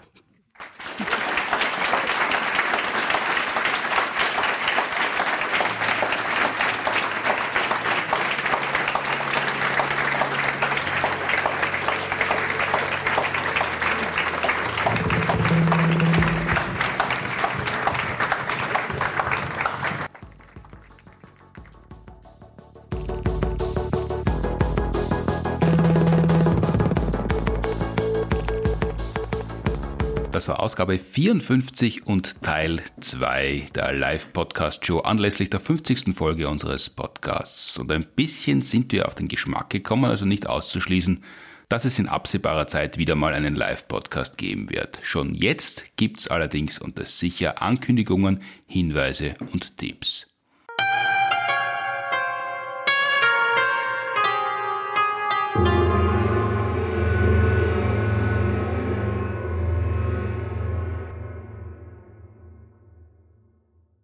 Die neue Show der Science Busters Planet B gibt's zu sehen. Heute Abend, Montag, den 17. April im Posthof in Linz, am 24. April im Orpheum in Wien, am 9. Mai und am 26. Mai im Stadtsaal in Wien, dazwischen am 14.05. in der Kulisse in Wien, am 18.05. in der Werftbühne Korneuburg und zwei Tage später kommen wir auch wieder mal nach München, nämlich am 20. Mai. Es gibt auch noch zwei Zusatztermine im Juni, den 3. und den 4. Juni im Lustspielhaus München. Alles Planet B. Schon davor am 28. April kommen wir nach Dornbirn in den Spielboden. Da spielen wir zweimal. Am Vormittag um 11 Uhr Science Busters for Kids und am Abend Vorarlberg Premiere von Planet B ab 20 Uhr. Und Science Busters for Kids spielen wir auch am 17. Juni in Wien im Theater im Park. Da gibt es nur noch wenige Restkarten, weshalb wir es dort am 16. September wiederholen. Dafür gibt es noch mehr Tickets. Und Gravuzzi Capuzzi, Bezi und die Science Busters in der Orania Puppenbühne Wien steht auch bald vor der Türe. Von 3. bis 7. Mai haben wir das Vergnügen, mit Bezi in der Märchenstadt über Raumfahrt zum Mars zu sprechen und weil es dort so kalt ist, gibt es am Ende Eis, streng wissenschaftlich zubereitet, dafür für alle. Alle Infos und Tickets wie immer unter sciencebusters.at. AT. Mein Solo Glückskatze gibt es auch noch zweimal vor der Sommerpause. Kommenden Sonntag, den 23. April im Kabarett Niedermeyer in Wien und am 23. Juni im kleinen Posthof in München. Informationen und Tickets unter puntigam.at. Für alle, die lieber lesen als uns zu sehen, es gibt natürlich nach wie vor unser Jubelbuch anlässlich 15 Jahre Science Busters mit dem schönen Titel Wissenschaft ist das, was auch dann gilt, wenn man nicht dran glaubt, erschienen im Hansa Verlag oder wer nicht lesen will und uns nicht sehen will, kann natürlich hören, das Jubelbuch als Hörbuch erschienen im Hörverlag. Wie immer wunderbar gelesen von Thomas Leubel und ein wenig auch von uns. Seit Oktober 2007 gibt's uns ununterbrochen jede Woche als Radiokolumne auf Radio FM4. Alle Links und Hinweise und Studien der heutigen Ausgabe finden sich wie immer in den Shownotes. Fragen zur heutigen Folge und andere Fragen, die wir beantworten sollen, mögen und hoffentlich auch können, bitte an podcast.sciencebusters.at oder über Instagram oder Facebook an uns gern auch als Audiofile. Danke an die TU Wien und die Uni Graz, die die Produktion des Podcasts unterstützen. Danke fürs Zuhören, Streamen downloaden, abonnieren, bewerten, empfehlen, mitimpfen, poschieren und was immer man sonst noch mit einem Podcast alles anstellen kann. Danke an Florian Freistetter, Elisabeth Oberzaucher, Ursula Hollenstein, Lisa Kramer, Richard Hemmer und Daniel Messner. Danke an Julian Pöschl und Blasch Bertoncelli für Technik und Ton. Bis zum nächsten Mal. Baba, tschüss und habe die Ehre.